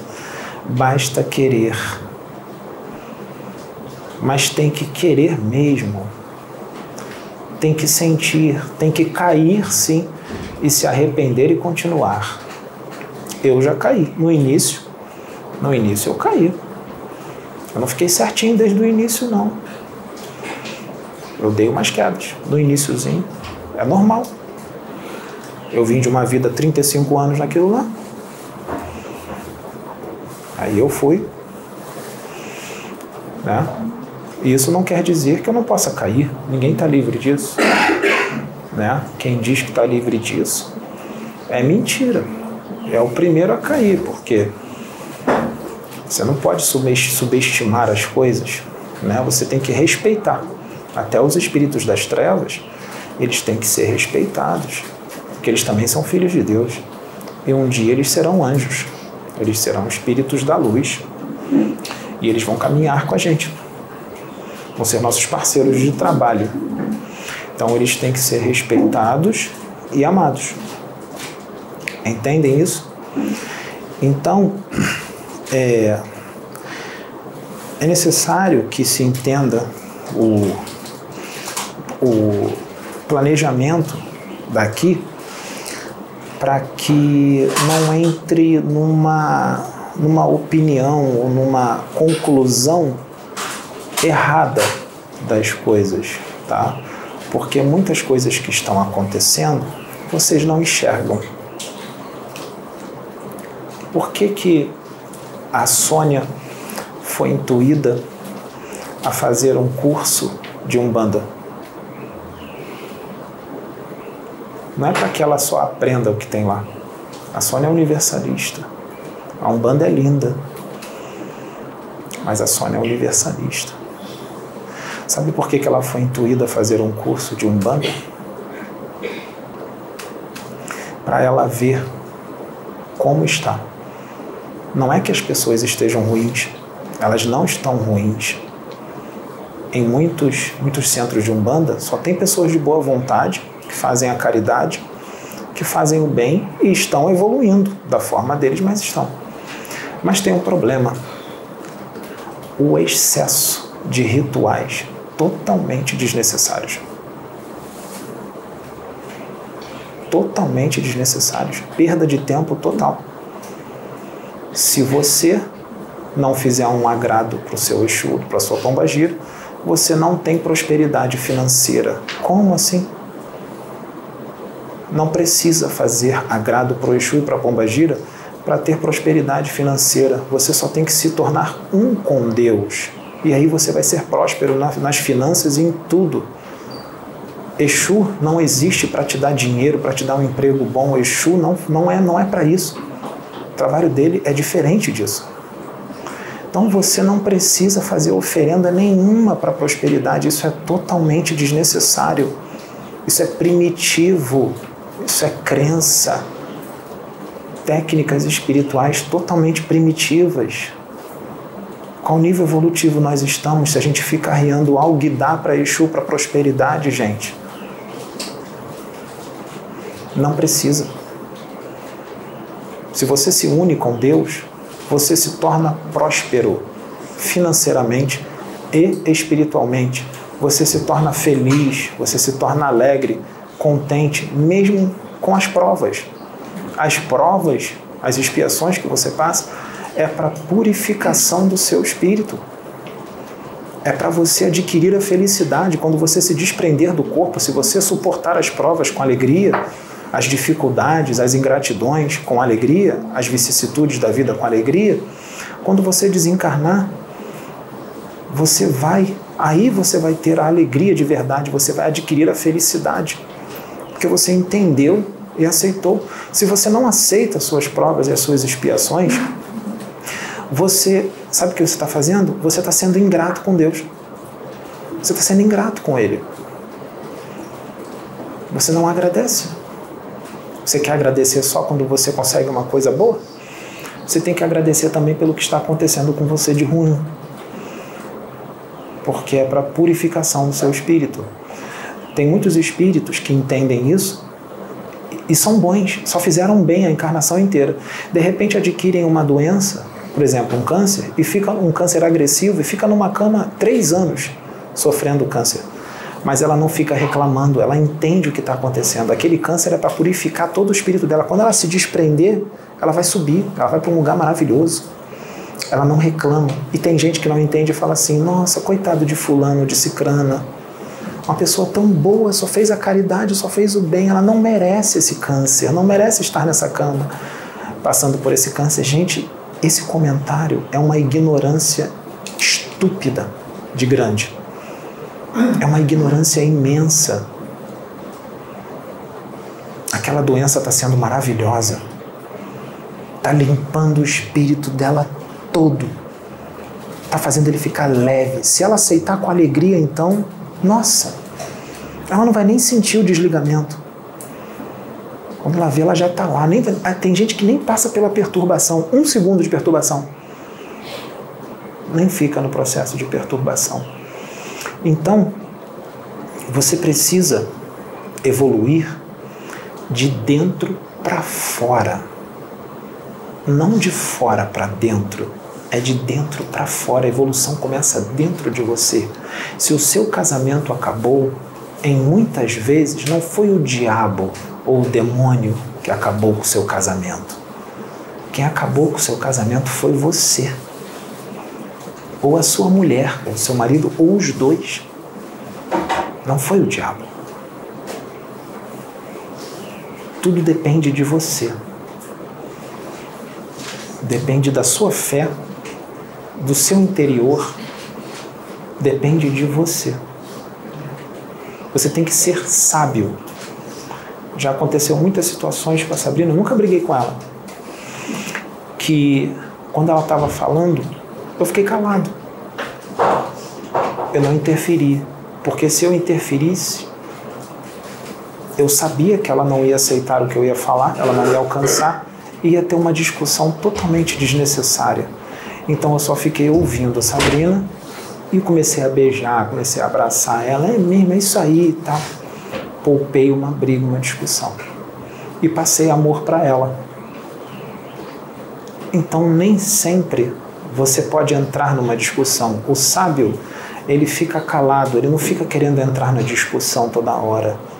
Porque o sábio percebe que determinadas discussões, se ele interferir, não terá frutos ele sente isso, ele vê que naquela discussão não vai haver frutos, então ele se cala, porque Deus vai providenciar uma outra oportunidade para aquelas pessoas aprenderem, vai usar uma outra pessoa ou vai causar situações na vida da pessoa para que ela aprenda. Nem sempre você será um instrumento para aquela pessoa, para que aquela pessoa aprenda alguma coisa. É Tá, tá vindo na minha mente aqui um outro assunto agora. Sabrina, tem água aí? Tem mais água? É, que eu falo, né? Aí viu, tô conseguindo falar devagar. O pensamento tá correndo rápido e eu tô conseguindo falar devagar. É. Oi? Vai. Oi?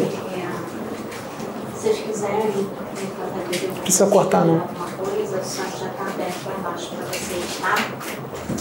Se quiser lá atrás, já dá pronto lá para vocês.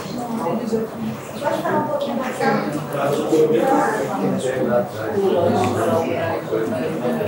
Isso, quem quiser ir lá atrás é só, tá? É, não precisa cortar não já, você pode deixar, tá? Não precisa cortar não. As pessoas têm que ver que é natural. Não precisa cortar não, tá? Espera aí. É, Vamos lá, gente? Vamos continuar? Vamos? Então vamos lá, vamos todo mundo fazer o silêncio. Vamos lá, vamos lá. Isso, vamos todo mundo se acalmar. Vamos lá. Então, é, os espíritos estão me pedindo agora para eu falar algumas das minhas experiências, para vocês poderem conhecerem melhor as minhas experiências com Deus, com Jesus, com guardiões planetários, com Exus, vamos lá, gente, com pais velhos, com espíritos que, vamos dizer assim, são da Umbanda, mas eles não são da Umbanda. Esses espíritos trabalham em todas as religiões, tá? Eles, Pai Velho, Exu, eles trabalham na, na católica, na evangélica, eles estão em todas as religiões, tá bom? Não existe espíritos da Umbanda, não é isso. Então, é, as minhas experiências são fortes e muitos não iriam compreender, né? Imagina você falar para alguém que você é desdobrado e você fica frente a frente com Jesus. Conversa com ele. Assiste aulas dele, que ele dá aulas.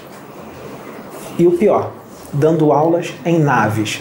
Imaginem, Jesus dando aula dentro de uma nave e você assistindo aula nessa nave. Você falar isso para alguém ortodoxo, né? dimensões que pais velhos e outros espíritos te levam que não estão em nenhum livro psicografado, que muitos diriam ser fantasia, até mesmo aqueles que se dizem com consciência expandida e que aceitam tudo que é novo. Imagine você ter experiência com o próprio Deus, com o próprio Criador, com o próprio Pai. Você dizer que fala com Deus e que Deus fala contigo. Nesse mundo aqui totalmente primitivo e materialista e incrédulo. Uma humanidade incrédula. Totalmente rude.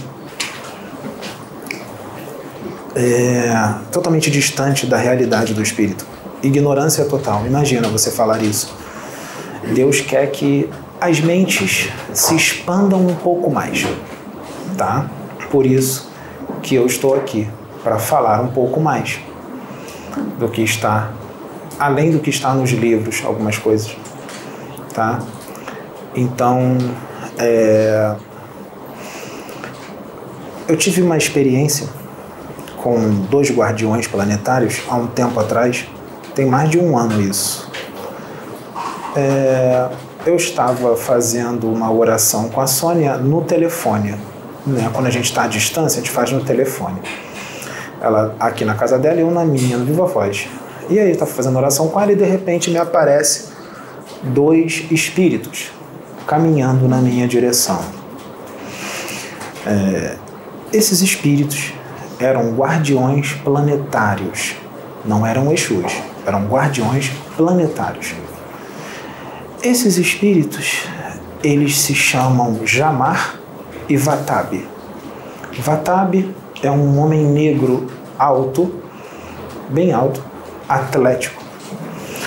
E Jamar é branco, a pele clara, vamos dizer assim, e ele também é alto. E eles vieram com muita luz em volta deles, uma roupa muito bonita, é, vieram andando na minha direção, com muita luz em volta deles, e quando eu olhei, eu falei: Sônia, tem dois guardiões planetários vindo na minha direção. É, Jamar e Vatab, esse é o nome deles. E quando eu olhei, eu achei muito bonito aquilo, porque a luz deles era muito bonita e a serenidade deles, eles são muito amorosos, apesar de serem guardiões. Guardiões não são truculentos, não, tá? Depende do guardião. Eles, esses dois são bem amorosos, bem tranquilos, bem serenos. E eles vinham na minha direção e eu fiquei apreciando aquilo e Jamar falou assim para mim: "Irmão ou amigo", ele disse: "Não nos olhe dessa forma. Nós somos seres humanos, nós não somos anjos, mas eles pareciam anjos, tá? Nós somos seres humanos. E outra coisa, você é um dos nossos. Você é igual a gente. Só que você está encarnado e no esquecimento. O trabalho que você faz é junto com a gente, só que você foi levado à reencarnação. E eles vieram na minha direção e deram várias direções, dizendo que ia acontecer muitas coisas aqui, que os guardiões planetários estavam aqui, que os imortais estavam aqui, Bezerra de Menezes e muitos outros estavam aqui, e, e que nós faríamos um trabalho para Jesus e com os guardiões planetários para a humanidade. Para a humanidade. Tem muita gente que está em outros países que assiste aqui os vídeos da plataforma. Muita gente. Inclusive, tem uma aqui que mora em outro país, que é da Suíça, está aqui hoje. Então, vive vindo para cá gente de tudo quanto é canto. E o trabalho, é pro, um, o trabalho também é para o progresso da humanidade. De muitos. Tá? Quando Jamar incorporou em mim pela primeira vez, eu senti a energia como se fosse de um anjo, parecia um anjo. A energia dele é muito boa, muito boa mesmo, ele muito sereno, muito tranquilo, né? Vatab também já incorporou em mim, não foi só no vídeo, em casa também, para conversar com a Sabrina, para falar algumas coisas tá? que eu precisaria muito da ajuda dela, porque eu seria muito atacado, muito incompreendido.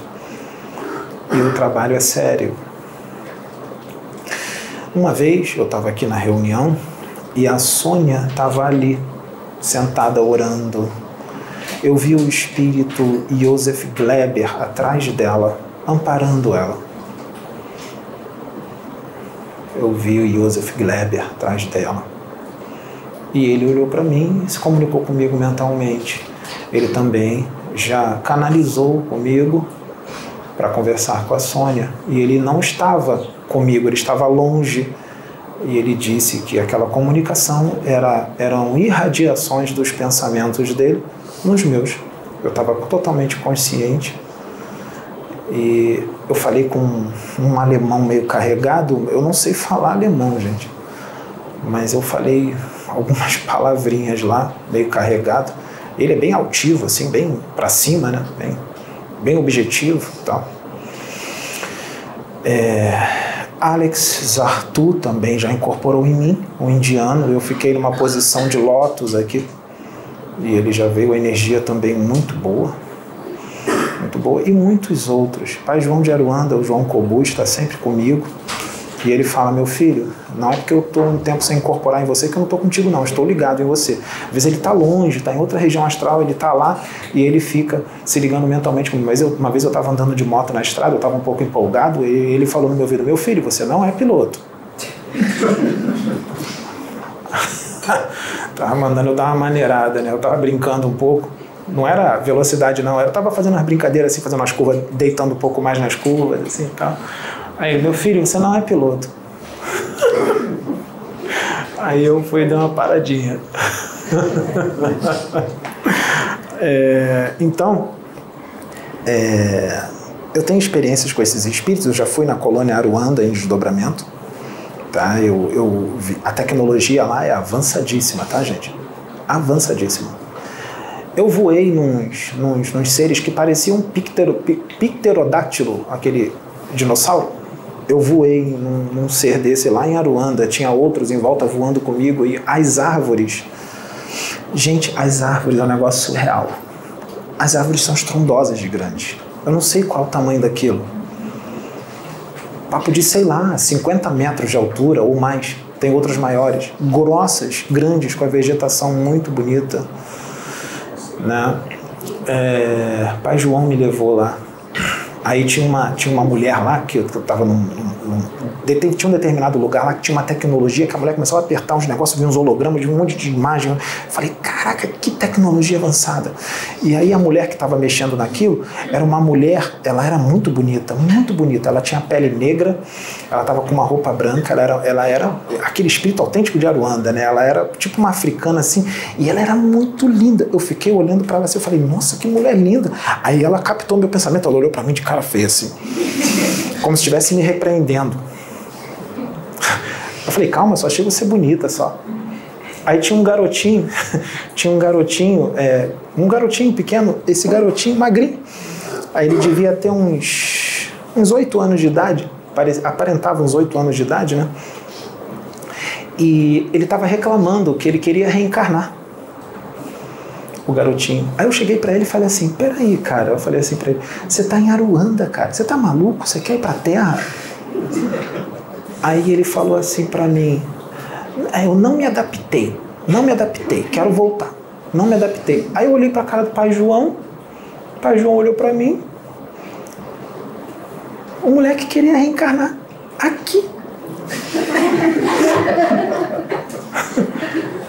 Tava em Aruanda, cara. É, tem coisa, né, que a gente, né? É, tem gente que não gosta de ir pro céu, quer ficar no inferno, né? Tem gente que gosta do inferno, né? Então, é, é, aí Pai João sempre vem com aquele, um terno branco, né? Terno, ele vem na beca, tá, gente? Terno branco, tá? É, o cabelo muito bem cortado, tá? Todo os espíritos são vaidosos também, mas é uma, vaido, uma vaidade na medida, tá? Não é coisa exagerada. É na medida. E ele, ele é forte, tá? Ele não, é, ele não fica tudo curvadinho, não. Ele é fortão, peitudo, tá? Ele, ele, ele, ele, ele, ele anda ereto, assim. É. é. ele já me levou nos centros aí de candomblé e de umbanda desdobrado e... Nossa Senhora, a decepção foi grande. Né? Porque os médios das, dessas casas estavam desdobrados também. E E o pai João falou assim: é, meu filho, é assim que tá, ó. Aí, porque o que que acontece, gente? É, gente, vamos fazer silêncio. É, o que que acontece? Deixa eu explicar uma coisa para vocês. Um guardião planetário, ele não é agressivo, tá? Ele não é violento, muito pelo contrário. O guardião planetário é amoroso. Existem várias patentes e vários níveis evolutivos de guardiões, tá? Você não vai comparar a evolução de um Jamar ou de um Vatabi com um outro guardião que está começando agora, um recruta, tá? Um, um guardião que é uma boa pessoa, mas o nível dele é, um, é, é o nível evolutivo é, é, diferente, tá? Tem vários níveis evolutivos, tá? Então, não menosprezando os outros, isso não existe, tá? Não tem nada a ver, gente. Que tem níveis evolutivos, eles sabem disso, tá? Então, é, quando o Anton canalizou comigo para trazer aquela mensagem que ele trouxe dos governantes draconianos, ele veio com muita autoridade, tá, gente? Ele veio como um guerreiro. Ele é amoroso, tá? Ele é manso, ele é sereno, mas ele veio para exortar. Ele veio com aquela energia de exortação, tá? Aquela energia de exortar. E assim como muitos Exus vêm com a energia de exortação, tá? E o que que acontece? Tem o Osho também vem com a energia de exortação, tá? O Osho não é daquele jeito, tá, gente? Ele é mansinho, ele é tranquilão. Só que ele fala que aquilo é uma roupagem, tá? É como se ele tivesse uma roupagem de um Exu, tá bom? Ele muda a energia dele para energia mais impositiva, mais incisivo. É... O... Então o que acontece? O, o Anton ele veio com essa energia de exortação. E, e quando, quando eu sou usado pela espiritualidade para exortar, ou seja, para dar esporro, né? usado pelos Exus, pelos guardiões e outros espíritos, o Osho, por exemplo, depois que acaba a exortação, eu fico mal, tá, gente? Eu não fico bem, não. eu fico mal. Porque eu sei que precisa exortar, porque a humanidade está muito rebelde, mas eu fico mal, porque eu tenho essa energia de guerreiro também, de exortar, eu falo mesmo, tá, gente? Eu tenho isso, tá, de falar mesmo e tal, mas, mas eu prefiro muito mais o outro polo, o polo da serenidade, da tranquilidade, amoroso, compreensivo. Esse é o que eu, é o que eu mais sintonizo. O da exortação, eu não gosto muito, mas eu sei exortar bem. Eu tenho isso do guerreiro que vai, bah, tá? É como se eu tivesse os dois polos, tá? Um momento eu estou numa serenidade tranquila, eu viro um anjo, e no outro eu estou naquela energia de exortação mesmo, então as pessoas às vezes podem não entender. Poxa, ele está sereno, de repente ele fica nervoso, não é nervoso, é energia de exortação. Os espíritos têm isso, eu sou espírito, eu também tenho.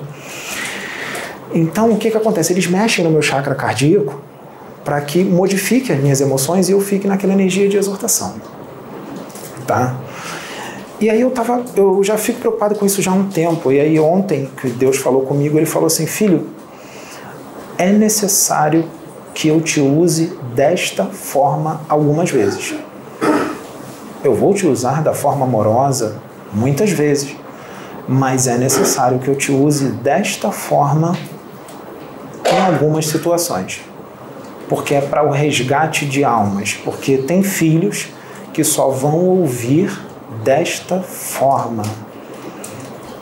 Você não vai desrespeitar, não vai xingar, nada disso mas você vai exortar em algumas vezes de forma muito dura. Porque não é porque você está atacando esses irmãos, isso não existe, nunca existiu.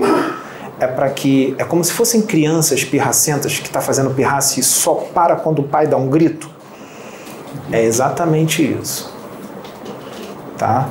Então Deus falou que era necessário que eu fosse usado desta forma. Não será compreendido por muitos mas é necessário. Entendam que espíritos evoluídos nem sempre eles vão falar só de forma amorosinha.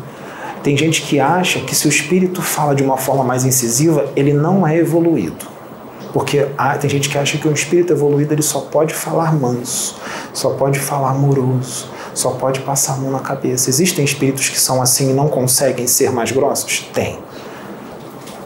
Mas isso aí é um outro patamar. Miguel é um espírito evoluidíssimo. Ele não encarna mais, ele vive em corpo mental, ele não tem mais corpo astral, ele está muito na nossa frente na evolução. E ele já me usou aqui de uma forma mais incisiva. Eles mudam o polo energético deles. É como se fosse um polo, eles modificam. É como se saísse do positivo para o negativo, vamos dizer assim, mas não quer dizer que é ruim. É só um polo.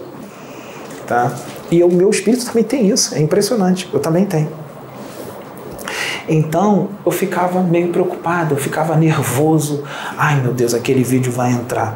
Tá aquela exortação pesada lá de evangélico pentecostal e vai dar ruim, as pessoas não vão entender, porque na, na religião evangélica pentecostal os pastores são usados dessa forma, tá, gente? O espírita não entende, porque ele não conhece. Ele não conhece. Eu já fui. A Sônia Sabrina são evangélicas pentecostais família da Sônia toda evangélica pentecostal, tem pastor na família dela, como é que eu, não vou conhecer? Eu já fui. E eles falam, eles são usados mesmo por esses espíritos, e eles falam alto, às vezes eles não aguentam a energia, eles gritam, entende? Então, é, eles são usados por esses espíritos, eles nem percebem que são, estão canalizados ali, estão incorporados de um Exu, de um guardião planetário, e eles nem sabem. Eles vão dizer que é o Espírito Santo do Senhor, não tem problema, entendeu?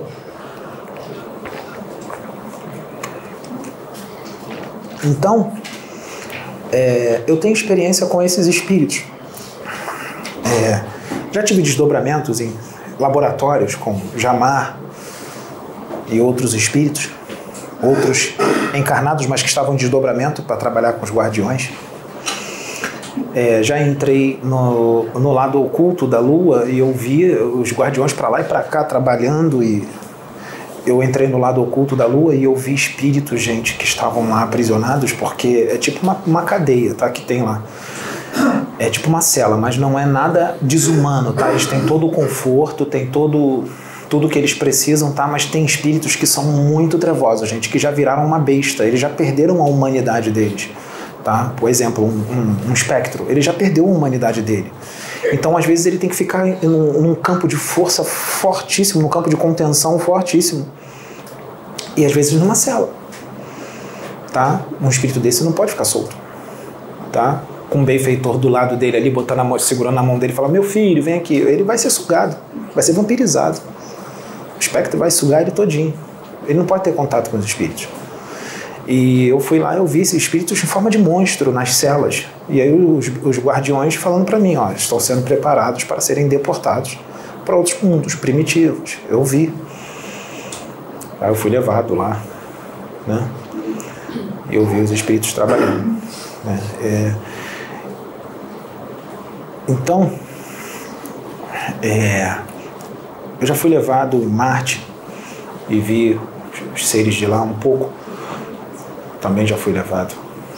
É, já me mostraram hologramas também de outros mundos e também lembranças do meu espírito que já foi para outros mundos também me mostram é, experiência com Deus, com o Criador o tempo todo.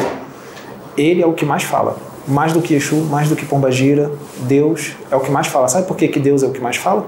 Porque Ele está dentro de nós por toda a eternidade. Então Ele vai falar sempre não existe isso de o cara diz tem contato até com Deus. Se você tiver esse pensamento, você não vai ter contato com ele. Você que se fecha para ele, porque você faz com que o negócio seja impossível. Ele está dentro de você. Como é que você não vai ter contato com ele? Você que está se afastando. Ele está ali, só esperando você entrar em contato com ele, você se unir com ele. Quando você se unir com ele verdadeiramente, você vai amar tudo você vai amar todos os seres humanos de forma igual. Você vai amar os animais. Você não vai conseguir pisar numa formiga. Você. É, barata não, né? Barata às vezes eu dou uma chinelada, porque não dá, né? Barata, barata eu mato às vezes. Não tem condições, né? De ficar pegando a baratinha que veio do esgoto ali e ficar beijando ela. Botar na minha cama. Não dá, né? Entendeu? Então, não vamos exagerar, né? É, então, é, você vai começar a amar as pessoas, os animais, é, você vai se unir à natureza, sua visão vai expandir muito, você vai entender melhor a espiritualidade, você vai ver que a espiritualidade é muito maior do que o ser humano daqui acha, muito maior do que o ser humano daqui enxerga, é muito mais. Não está em livros psicografados. Vão dizer que você é antidoutrinário, que você é louco, que tu está obsidiado, que tu está demoniado. Atitude de quê?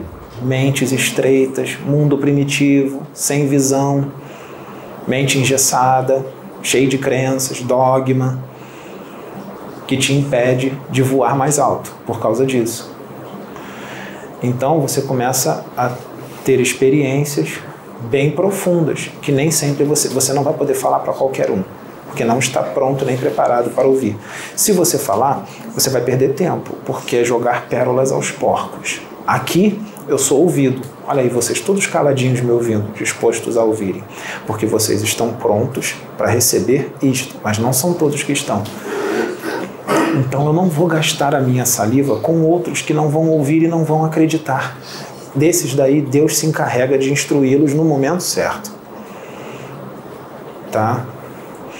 E eu vou ser sincero com vocês, quando eu converso com alguém religioso, é muito incômodo para mim. Eu tenho paciência e compreensão. É muito incômodo por quê? Porque eu tenho que diminuir toda a minha expansão de consciência, eu tenho que fazer minha expansão de consciência ficar pequenininha para poder falar na língua dele. É muito difícil para mim isso. É muito penoso. Por quê? Por que, que é penoso? Eu fico naquela gana porque eu quero explicar para ele a verdade cósmica, eu quero ir mais profundo e eu não posso, porque eu sei que ele não vai aceitar. Ele não vai compreender, ele não vai alcançar o que eu vou passar. Então eu tenho que me segurar e é muito difícil para mim e eu fico entediado. Eu fico muito entediado porque eu tenho que falar numa linguagem muito infantil muito infantil, tá? Quando eu estava na, na escola, quando eu estudava, que eu era criança, eu achava muitas matérias desnecessárias. Eu falava para os professores, essa matéria não serve de nada. Totalmente desnecessário. Falei, para que isso? Estão perdendo tempo. Então, em muitas escolas, até hoje, está obsoleto o ensino. Está obsoleto, gente. O ensino está fraco, mesmo sendo escolas com ensino puxado. Tem coisas de matemática, tu, tu usa o quê? Uh, uh, o que tu aprendeu na matemática? A gente não usa, tu vai ser matemático. Tem coisas que a gente não usa. Entendeu? Tem muita coisa que a gente não usa. Então, é, é, tem muita, muita matéria que eu, que eu achava totalmente desnecessário. É, que nem que nem quando eu fazia faculdade de Direito, que eu sou formado em Direito, e tinha matérias que eu falava, caramba, essa aqui é encheção de linguiça só para puxar o nosso dinheiro, eu estou perdendo tempo aqui. Né? Na faculdade também tem matéria desnecessária. É, eu acho que todas as escolas tinham que ter o conhecimento dos, do, do mundo espiritual, do universo, mas como ele é, sem religião. Sem religião. Como ele é. Só que não dá para ter agora porque tem pais católicos ortodoxos, tem pais espíritas ortodoxos, tem pais evangélicos ortodoxos, fanáticos, que se ensinar, se falar de reencarnação na escola para o filho dele, ele processa até a escola. Ou então tira o filho da, da, da escola. Como é que vai ensinar? Não vai. Não vai. Entendeu? Então eu vejo muita gente na ignorância e muita gente você não pode explicar porque a pessoa não está preparada para aquele conhecimento, não está preparada para aquele ensinamento, ela não vai aceitar, ela não vai acreditar. E, você, e eu tenho que me contentar com isso. Não dá para ficar nervoso. Então, eu tenho essas experiências e tenho muitas outras, muitas outras, inclusive com espíritos trevosos com espíritos trevosos. Sempre fui atacado por espíritos trevosos desde criança. Muito atacado. Muito, muito, muito, muito, muito. Às vezes eu estava no quarto, criança, sete anos de idade, oito anos de idade, e eu sentia o meu quarto rodeado de espíritos. E eu sentia a energia que eles queriam me pegar, eles queriam acabar comigo, mas eles não, eles não podiam passar daquilo, eles não conseguiam se aproximar de mim. Tá? Uma vez um guardião planetário apareceu para mim quando eu era bem criança e ele se mostrou numa roupagem que parecia um anjo, uma, uma sandália toda entrelaçada no, na canela, o cabelo encaracolado, uma auréolazinha dourada flutuando na cabeça e uma luz prateada que iluminava todo o quarto. Eles me viraram, porque eu não durmo de barriga para cima, eu durmo de bruços. Eu fui virado e quando eu virei, eu fiquei paralisado. Quando eu fico paralisado, o meu chakra frontal abre. Aí eu vejo os espíritos. Eu fico paralisado. Eu entro num transe que eu fico paralisado. O chakra frontal abre na hora. Eu vi. Ele em pé na minha frente, com toda aquela luz, com aquela roupa da época de Jesus Cristo. Eu era criança. Eu devia ter uns sete anos de idade. E ele começou a falar comigo, eu paralisado, olhando para ele. Eu não fiquei com medo, porque eu vi que ele era um espírito bom, eu fiquei assim. E ele falando que Jesus me mandou, e Jesus mandou ele ali para falar comigo, e uh, começou a falar um monte de coisa. Tinha coisas que eu não ouvia, aí me explicaram depois que era para o meu espírito, por isso que eu não ouvi. E depois que ele foi embora, eu consegui me mexer. Aí tentei falar para minha mãe, que estava dormindo do meu lado, e aquela a gente ouve aquilo de sempre. Vai dormir, você está sonhando. Entendeu? É, eu já estava acostumado a não acreditar em mim. Eu fui dormir, quando eu dormi eu apaguei na hora. Apaguei e já fui para lá, fui para o universo. Eu vi as estrelas bem mais próximas, elas estavam maiores. Eu vi uns pombos brancos no chão. E eu vi um trono de ouro, sentado no trono estava Maria, mãe de Jesus, no, e em pé do lado dela estava o, o espírito que apareceu para mim, que eu falei que era um anjo, né? E Jesus do outro lado de Maria, os três olhando para mim e sorrindo sorrindo, os três olhando para mim sorrindo. Só que tem uma coisa, eu não só vi isso, eu passei a noite toda lá, desdobrado, nessa região. E era tão maravilhoso, tão maravilhoso, uma alegria tão grande, uma vibração tão maravilhosa que é inexplicável, não dá para explicar em palavras, que quando eu acordei de manhã, quando eu me vi no corpo, eu fiquei muito triste muito triste, muito, muito, muito triste. Eu comecei a falar sozinho na cama: me leva de volta, me leva de volta, me leva de volta. Eu não queria sair de lá, porque era muito bom. Não tem nem comparação com isso aqui, nem se, não se compara. Tá? E essa foi uma. Eles estão pedindo aqui, tá vindo repetido na minha mente, eu vou ter que falar. Tinha uma época que eu estava com 20 e poucos anos de idade, eu devia estar com uns 27 28, alguma coisa assim. Não, 27 não. Eu tava com 29. Lembrei agora, 29. É, e quando eu tava com 29 anos, o ritmo tava bem frenético. Tava. Tava bombando. Noitada, cachaça, mulher. Tava bombando o ritmo. E numa determinada noite, quando eu fui dormir, eu estava sozinho no meu quarto, fui dormir, eu desdobrei. Totalmente consciente. Totalmente. Tá? Parecia que eu estava lá em corpo físico. Eu desdobrei e eu me vi numa região astral, numa região extrafísica, que era tipo um palácio. Muito bonito o palácio. Grande, o teto era lá em cima, tinha umas vigas grossas que seguravam, umas pilastras, né?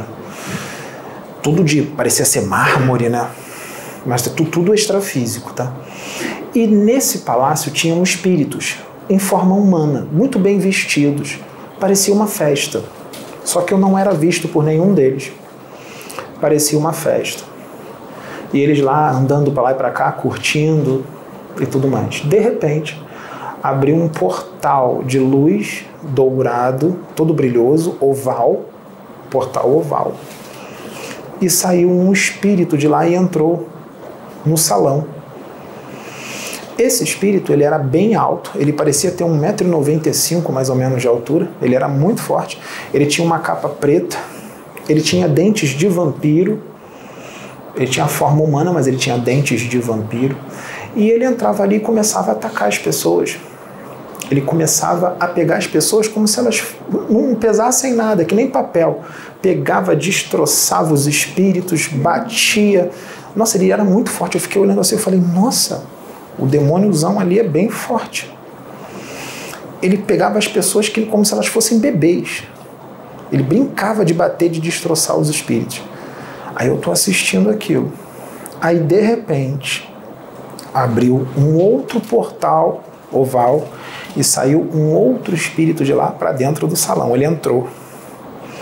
Esse espírito parecia que tinha uns 2 metros e 15 de altura. Ele era muito alto. 2 metros e 15, 2 metros e 20. E ele veio sem camisa, ele, ele era muito forte, ele parecia um fisiculturista, ele era todo definido e uma massa muscular muito avantajada. E ele tinha dois chifres compridos, ele tinha os dentes, os dentões assim, bem feio. Ele era muito agressivo, muito raivoso. Ele entrou lá e ele pegou esse vampiro e o vampiro que era forte, ele se tornou uma criança do lado desse demôniozão forte. O demôniozão pegou ele, mas acabou com ele na pancada. Deu umas pancadas nele.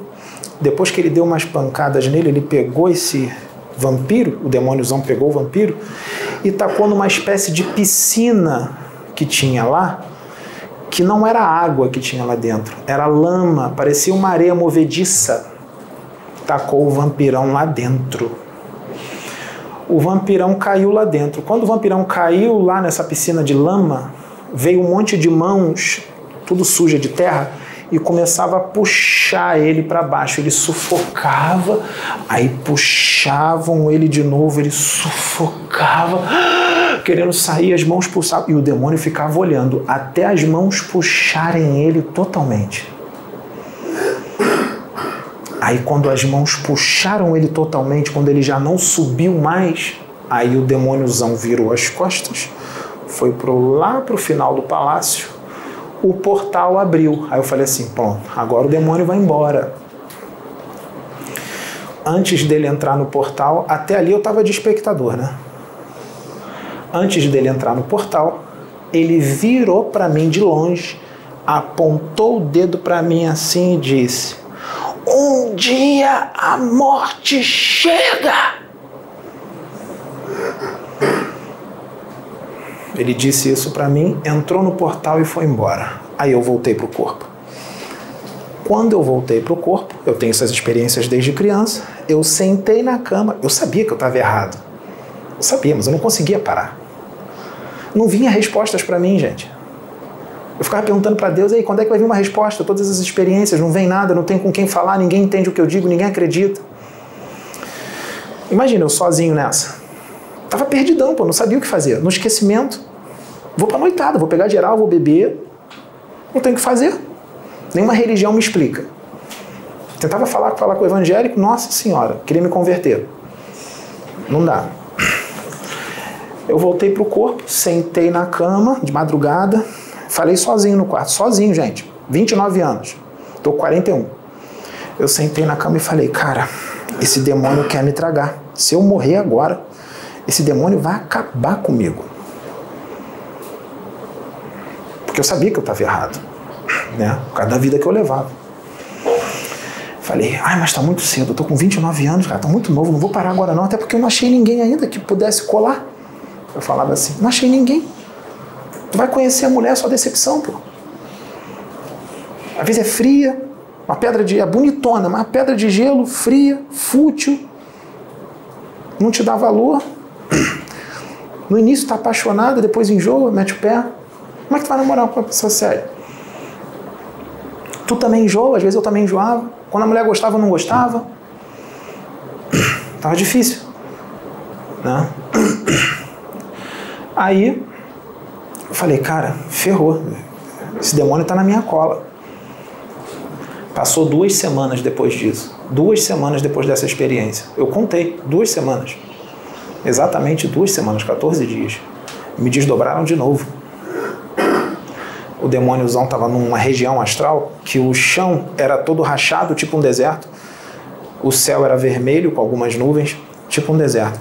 Ele estava sozinho lá em pé, esse demôniozão ele e eu estava voando, eu estava em cima, eu estava flutuando, eu estava vendo ele de cima, ele estava lá embaixo. Ele botou as duas mãos na cintura assim, fortão, e começou a gargalhar, olhando para mim. Assim. rindo. Só isso que ele fez. Aí eu voltei pro corpo. Sentei na cama de novo e falei, cara, esse demônio quer me pegar. Esse demônio quer me pegar. Entendeu? E aí eu falei, se eu morrer, ferrou. Eu sabia que se eu morresse, levando a vida daquele, eu sabia que eu estava ferrado. Eu sentia, eu sentia isso. Tá? E aí eu fui levando a vida, tá? Foi acontecendo outras coisas. Agora eu vou adiantar. Quando eu cheguei aqui, estão pedindo para eu falar essa experiência. Que eu já falei. Me levaram em desdobramento no reino dos dragões. No abismo. Eu cheguei lá. O céu era preto, sem estrelas, tá? Pretão. Deserto, não igual o outro, diferente, mas era deserto. Os espíritos estavam atrás de mim, os benfeitores. Eu não tinha alguns, eu não sei quantos. Tinha, sei lá, uns oito, sete. Eu, eu, eu consigo calcular com a mente, eu capto as presenças. Às vezes eu capto até o tamanho do espírito que está do meu lado, o tamanho dele, eu capto muita coisa, mesmo sem ver, quando eles não se mostram para mim. E aí os benfeitores falaram assim para mim: Você está no reino dos dragões. Eu desdobrado totalmente consciente. Você está no reino dos dragões. Gente, de repente, veio na minha frente um lobo preto lindo, um lobo preto grandão, parecia aqueles do Crepúsculo, do filme Crepúsculo. Ele era todo preto. Eu estava parado, ele foi andando de um lado e olhando para mim. Sabe quando o bicho anda assim? Olhando para mim. Assim. Aí de repente ele parou. Quando ele parou, ele se transformou num homem. Ele se transfigurou num homem. O homem muito belo, muito alto, dois metros e pouco. Ele não era fortão, mas ele era atlético, ele era todo definido, parecia um modelo, cabelo grande, comprido, o rosto angelical, narizinho. Aí ele parou e ele olhava para mim assim, com assim meio, vamos supor assim meio sedutor. Um homem extremamente belo, tá? Barra qualquer modelo daqui. Ele olhou para mim assim, sedutor. E aí de repente começou a aparecer atrás dele uns espíritos truculentos, parecia um incrível Hulk, fortes pra caramba. Eram os espectros. Chefes de legião dele. Atrás dele, monstros, bestas, aparência de monstro. Tá? Os dentões, fortões atrás deles. E aí teve uma comunicação ali que os não foi permitido que eu lembrasse. Eu não lembro eu fiquei lá um pouco, mas não permitiram que eu lembrasse. Quando eu voltei para o corpo, eu comecei a falar, eu fiquei feliz, eu falando para cima, eu fui no reino dos dragões, eles me levaram, eu vi o dragão, eu vi o dragão. Eu vi o dragão, eu vi os espectros. Eu fiquei todo feliz. Aí eu falei, vou ligar para a Sônia. Liguei para a Sônia. Quando eu liguei para a Sônia, a Sônia falou: Pedro, tem alguma coisa aí, tá muito forte, vamos orar. Nesse dia, antes disso, isso foi à noite, de tarde, eles me desdobraram, foi feita uma preparação em mim. Eu vi um monte de espíritos entrando no meu quarto de luz, entrando. Eles, eles me prepararam, eu não sabia que eles estavam me preparando para me levar lá. Isso de tarde já estavam preparando, só que eu não sabia que era para levar lá. Aí eu liguei para ela. Quando a gente começou a fazer a oração, começou a fazer a oração, o dragão número um canalizou comigo pela primeira vez. Gente, quando ele, ele não estava no meu quarto, ele estava lá na dimensão dele. Ele só irradiou os pensamentos dele em mim. Tá? Isso daí acontece, acontecia com os dragões no plano astral com médios desdobrados. Ele irradiava os pensamentos dele nos médios e falava. Isso não é impossível, ele não vai destruir você se você estiver amparado. Isso não existe. Se você estiver amparado por espíritos muito evoluídos, ele vai conseguir destruir você? Não. Não vai. Não coloque limites no agir de Deus. Porque Deus, os guardiões, eles podem muito mais do que vocês imaginam. Os guardiões planetários, os imortais e outros espíritos muito mais evoluídos, como Miguel, eles podem muito mais do que você imagina. Então o amparo estava grande, tá? Ele não ia me destruir o meu corpo astral, ele não ia causar o meu desencarne. Ele canalizou comigo eu sentado na cama. Gente, Eu não consegui segurar, eu totalmente consciente, mas não era eu. Ele começou a gargalhar e me chamou de Davi. Não quer dizer que eu era Davi, o, o Davi, não, tá? É que eles chamam, é, sei lá, a Sônia explicou para mim que, que, que pessoas que servem a Deus eles chamam de Davi, mas não quer dizer que é o Davi, não, tá? Do Davi e Golias, não ele começou a, a, gargalhar, mas aquela gargalhada de ódio, mas um ódio federal, um ódio. A gargalhada autona. O gargalhando no quarto, imagina, gente. Eu no quarto com a Sabrina, a Sônia no telefone e eu canalizado com um dragão. Começou a falar: Ah, Davi, você de novo, me atrapalhando mais uma vez começou a falar isso. começou a falar várias outras coisas. Como você ousa invadir o meu reino, moleque petulante? Ele, tá, ele tinha um ódio mortal de mim. Chamou a Sônia de imortal, sabia que ela estava no telefone. Imortal, você me atrapalhando de novo. Vocês não vão conseguir falando um monte de coisa. Ele falou muita coisa, tá, gente? E depois dessa canalização, ele ficou três dias na minha mente, me oferecendo tudo. Sabe o que, que ele oferecia? Ele se comunicava comigo mentalmente. Ele me oferecia o mundo inteiro. Ele me ofereceu riqueza. Ele me ofereceu mulheres. Me ofereceu tudo ele falou: Eu te dou tudo se você se curvar diante de mim e abandonar o cordeiro. E eu negando. Ele me mostrando, ele me mostrando o que ele ia me dar. Ele botava na minha mente as imagens: as mulheres, os carros, a quantidade de dinheiro, tudo que o dinheiro pode pagar aqui na Terra. E ele ficava falando que o cordeiro me tirou tudo. Ele disse que ia me dar tudo.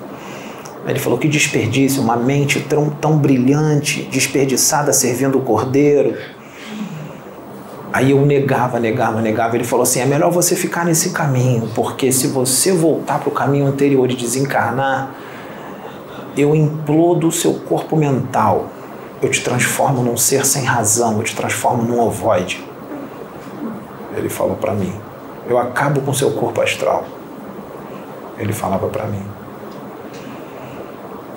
É, ele ficou três dias na minha mente se comunicando. Eu cheguei para Sônia, eu falei para Sônia assim, eu falei Sônia, vem cá.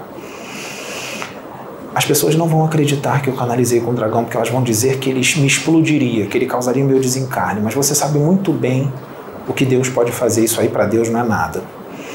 Aí eu falei para ela: veja bem, se tem um dragão furioso comigo e com esse trabalho espiritual. Esse trabalho espiritual, ele é para a humanidade. Da Casa Plataforma de Oração, eu falei assim, esse trabalho espiritual, ele é para a humanidade, porque um dragão ele só se interessa com coisas que vão atingir o planeta inteiro, ele não se interessa com coisa pequena. Ele não perde tempo com isso. Então esse trabalho é para a humanidade. Por isso que está incomodando tanto ele. Ele sabe onde isso vai chegar. Que ele não é burro, ele é muito inteligente. Ele é extremamente inteligente. E ele conhece os nossos espíritos. Se nós estamos nesse trabalho, não é a primeira vez, nós não chegamos de barco e estamos na casa plataforma de oração. falei, não, essa preparação já deve vir de muitas vidas. Falei para a Sônia. Deve vir de muitas vidas, porque ele conhece o nosso espírito. Ele falou que a gente está atrapalhando ele de novo. Então a gente já atrapalhou ele em outras encarnações, tá? É, então se prepara. O trabalho não pode ser que ele não estoure assim de uma hora para outra, mas no decorrer das décadas, dos anos, das décadas, vamos pensar lá na frente. Esse trabalho vai crescendo, ele vai crescendo, crescendo, ele vai abarcando toda a humanidade, ele vai crescendo e vai acontecer muita coisa. Eu não sei o que, que vai acontecer, mas no futuro vai acontecer muita coisa. Eu não sei o que está programado. Né? E os espíritos vindo, vinha, vinha extraterrestre, tudo quanto é ET. Eu era desdobrado para nave, eu tendo contato com os ETs, com os extraterrestres, eu vendo um monte de coisa, os extraterrestres canalizando comigo, falando saudações, saudações, estamos aqui, saudações. Tá? É, anjos, né? arcanjos, né? Metatron, Miguel, canalizando comigo, com a Sabrina, né? Serafins, né? É só o nome, a forma de dizer, né? É, já veio um serafim minha na Sabrina que chamava Serafina, eu vinha na forma de uma menininha inocente, mas era um serafim. né? É, esses espíritos, pais velhos, é, Mago Criptoros, quando incorporou em mim, Mago Criptoros veio, Aí eu falei, hum, vai dar ruim. Só que entre a gente está tudo certo. Aí pediram para gravar, o Criptos falou, não, eu vou trabalhar muito com ele e a direção é para abrir o canal no, no YouTube. Eu vou trabalhar com o Pedro. Isso já foi programado no, no plano espiritual há muito tempo. Nós vamos trabalhar juntos. E a gente aqui no trabalho espiritual foi pela fé, porque a gente não sabia o que ia acontecer. As coisas foram vindo, os espíritos foram vindo. Né? Exu Tiriri, Exu Sete Encruzilhadas, né? Esse Exu está sempre com o Mago Criptos, ele é um espírito muito centrado, todo evoluído, todo, tem classe. Né? O Caveira, né? João Caveira, é, João da Rua, já vem em mim, tudo quanto é Exu. É, pais velhos, Pai Tomé, Pai João de Aruanda, Pai Joaquim, né? Pai Zé Pretinho, Pai Candinho, foi vindo, foi vindo, foi vindo. É, Exus que trabalham nas trevas, que eles vêm daquela forma, parece um demônio, mas não é, gente. É que eles são desse jeito mesmo. É, eu lia um livro do Rubens Saraceni, nossa senhora, se eu lesse um, um livro do Rubens Saraceni, eu me conectava direto nele, já falavam comigo que quando eu leio o livro eu me conecto, tá? Nos personagens. Em muitas situações eles falam comigo. Às vezes eles pedem para eu ler um livro, para abrir a conexão maior e tudo mais. Né? É... E esses espíritos todos, eu falei para a Sônia, pô, Sônia, esses, essa espiritada aí, alta estirpe, vindo em mim direto aí, o negócio, o negócio é sério, hein? O negócio é sério. O negócio é sério. Nossa, quando o Cripto veio pela primeira vez, começou aquele negócio. Eu, Caraca, que que é isso? E ele falando com aquela voz, né? Eu sou Criptos e tal. Parecia aquela coisa assim. É, é, de, de, de um mago, né? De, de fantasia, sabe? De, de, outra dimensão mesmo. Eu vendo aquilo. E aí eu falei, aí a Detsu canalizou com a Sabrina, quando o Cryptos começou a vir em mim, a Detsu começou a conversar canalizada com a Sabrina, a Detsu incorporada na Sabrina, que é a vovó Catarina, e o Cryptos incorporado em mim, e os dois conversando. A vovó Catarina, vamos treiná-lo. E o Cryptos vinha, não era para trazer uma mensagem, era para me treinar. Ele falava, vamos, vamos conversar, falava com a senhora, vamos bater papo, porque a gente tem que treinar o médium, ele tem que ir se acostumando, estreitar os laços com a gente, e começava a vir um atrás do outro. Um atrás do outro. Tá? Eles não impunham nada, tá? Eles são muito amorosos, são classudos e tal. Eles não impõem. Você tem livre-arbítrio. E eu aceitei. Eu queria trabalhar entendeu? E aí quando veio um Exu, acho que não sei, acho que foi o Marabô que veio e deu a direção, veio que a direção veio de Deus para a gente abrir o canal no YouTube. Eu falei, ferrou. Agora ferrou. Falei, ferrou.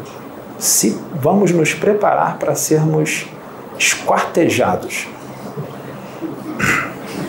Vamos nos preparar para sermos esquartejados. E o Criptos falando, eu vou incorporar nele nos vídeos Pai João de Aruanda, o João Cobu falando. Eu falei, ferrou, ferrou. Já sei o que vai acontecer. E não deu outra, aconteceu. Só que eu não sabia qual era o planejamento. Aí Deus me passou, foi me passando o porquê. Não é só por um motivo, são vários motivos. Vários motivos. Para unir os servos de Deus é um dos motivos para trazer muitos para o primeiro amor é outro motivo. Que acham que estão, não estou sintonizado, eu tô, não tá não, não tá no primeiro amor não, tem que voltar, tem que voltar. Muitos por aí foram pegos pela vaidade e os espíritos estão sabe, fazendo isso aqui, ó, ó, para trazer de volta, ó, fazendo de tudo para trazer de volta. Porque o intuito é união. Como o pai João de Aruanda diz, união sem fusão, distinção sem separação. Todas as religiões trabalhando juntas sem precisar se fundir, cada um respeitando a crença do outro. Né? E falar que não precisa de ritual não é desrespeitar a crença, é porque realmente não precisa. E a gente tem que falar. Né? Então, é, o intuito é esse, é, é tudo para o bem, não é para briga, não é para ficarem com raiva de mim, ou do, da Sônia, ou da Sabrina. Não, não, é, não existe isso, nunca existiu. O intuito é unir é amar, é a fraternidade em prol do progresso de toda a humanidade, porque se os servos da luz se unirem, nós somos muito mais fortes. Mas se os servos da luz se separam, aí as trevas vencem, aí as trevas ganham força. Aí os das trevas que estão aqui ainda ganham força. Mesmo sabendo que já perderam, porque o intuito deles é atrasar ao máximo. Eles sabem que já perderam, mas eles querem atrasar ao máximo e levar com eles o máximo de almas que eles puderem porque eles querem escravizar essas almas lá para o planeta o qual eles serão deportados. Querem continuar manipulando, querem continuar dominando essas almas, como marionetes.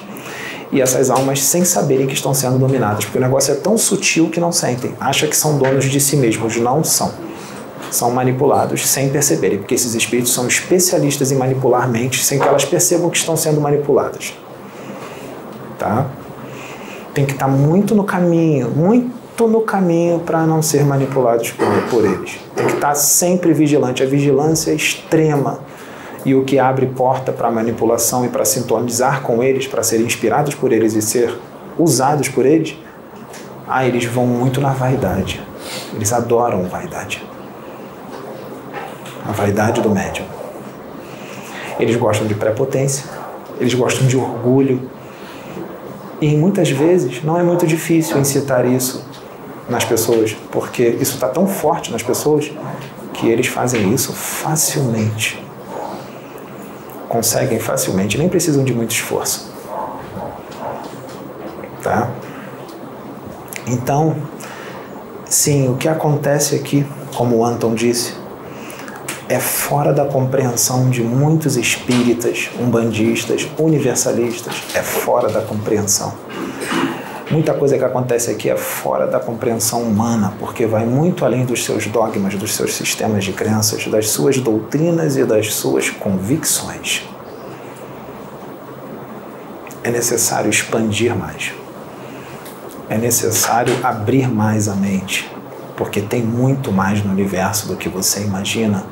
E eu não digo isso é, sem ver, por dedução.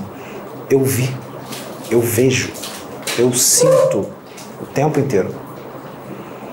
O tempo todo. Então, eu estou falando com convicção. Não é de algo que eu li, é de algo que eu presenciei e vivi. E não foi sonho. E eu também não sou esquizofrênico. Não sou esquizofrênico. Eu tenho uma capacidade grande para de entendimento do que eu leio, eu tenho uma capacidade grande de armazenamento. Eu leio, eu entendo e eu vou além do que está escrito. Eu consigo gravar muitas coisas. Às vezes eu vejo as páginas passando na minha mente, eu vejo o número das, páginas, eu vejo as palavras, as letras dos livros que eu leio. Eu sempre fui assim. Quando eu estudei para concurso público, que eu sou servidor público, quando eu estudei, eu sou concursado. Quando eu estudei, eu pegava os livros e eu dava na mão da minha mãe e eu falava assim: é, fica com o livro aberto. Eu vou falar tudo que está escrito aí. Eu falava tudo que estava escrito. Eu falava, vira a página, está escrito isso, isso, isso. Vira a página, está escrito isso. Eu falava todas as palavras que estavam nos livros. Eu falei, mãe, eu não só decorei, eu entendi, eu consigo explicar tudo que está aí. Minha mãe ficava com o olho arregalado desse tamanho e falava: Como é que você consegue isso? Eu falei: Ué, eu só estudei. E eu gosto de estudar. Eu gosto. Eu adoro me instruir. Porque quanto mais conhecimento eu adquiro, mais eu evoluo. Porque eu aplico tudo que eu leio em mim. Eu evoluo. Quanto mais conhecimento eu adquiro, eu evoluo. Quanto mais conhecimento eu me aproximo de Deus, do todo, eu me uno com Ele. E a minha maior alegria no momento é fazer a vontade dele. Se eu não fizer a vontade dele, se eu não instruir vocês, se eu não contar para vocês a realidade do Espírito, se eu não trabalhar para a evolução de vocês, a minha vida não tem sentido. Eu vou ficar só trabalhando, acordando, indo para o trabalho, namorando, é, malhando. Isso é muito pouco, é, é entediante para mim. Eu preciso de mais. Eu preciso transformar pessoas em anjos. Eu gosto disso. Eu gosto de desafios. Por isso que eu pedi para encarnar aqui. Eu gosto de transformar em anjos, demônios em anjos. Não são todos, tá, gente? Não estou chamando vocês de demônios, não, tá? Mas são muitos, hein? São muitos. São muitos. São muitos, tá? São muitos. Porque eu já vi o espírito de muita gente. Você lembra das mulheres bonitas lá da academia? Nossa, só o corpo. E o espírito Dá dó, dá dó. E o cheiro da aura? Nossa Senhora. Então, é, eu gosto disso. Se eu não falar, se eu não, se eu não, não, não instruir, não ajudar as pessoas a evoluírem, eu fico ansioso. Eu fico, não, eu tenho que ajudar as pessoas. Entendeu? Eu tenho que falar de Deus, eu tenho que falar da espiritualidade. Tá? eu vou finalizar esse, esse vídeo aqui, mas tem várias outras experiências, tá, gente? Tem muitas outras experiências, a gente vai falando aos poucos. Tem algumas que eu já contei, mas está lá no início dos vídeos e tem gente que está chegando agora, não sabe, e não vai achar os vídeos que estão lá. É muito difícil, às vezes, não vai achar os vídeos antigos, então a gente, essas algumas informações aqui para muitas pessoas e elas vão estar tá vendo pela primeira vez. Tá?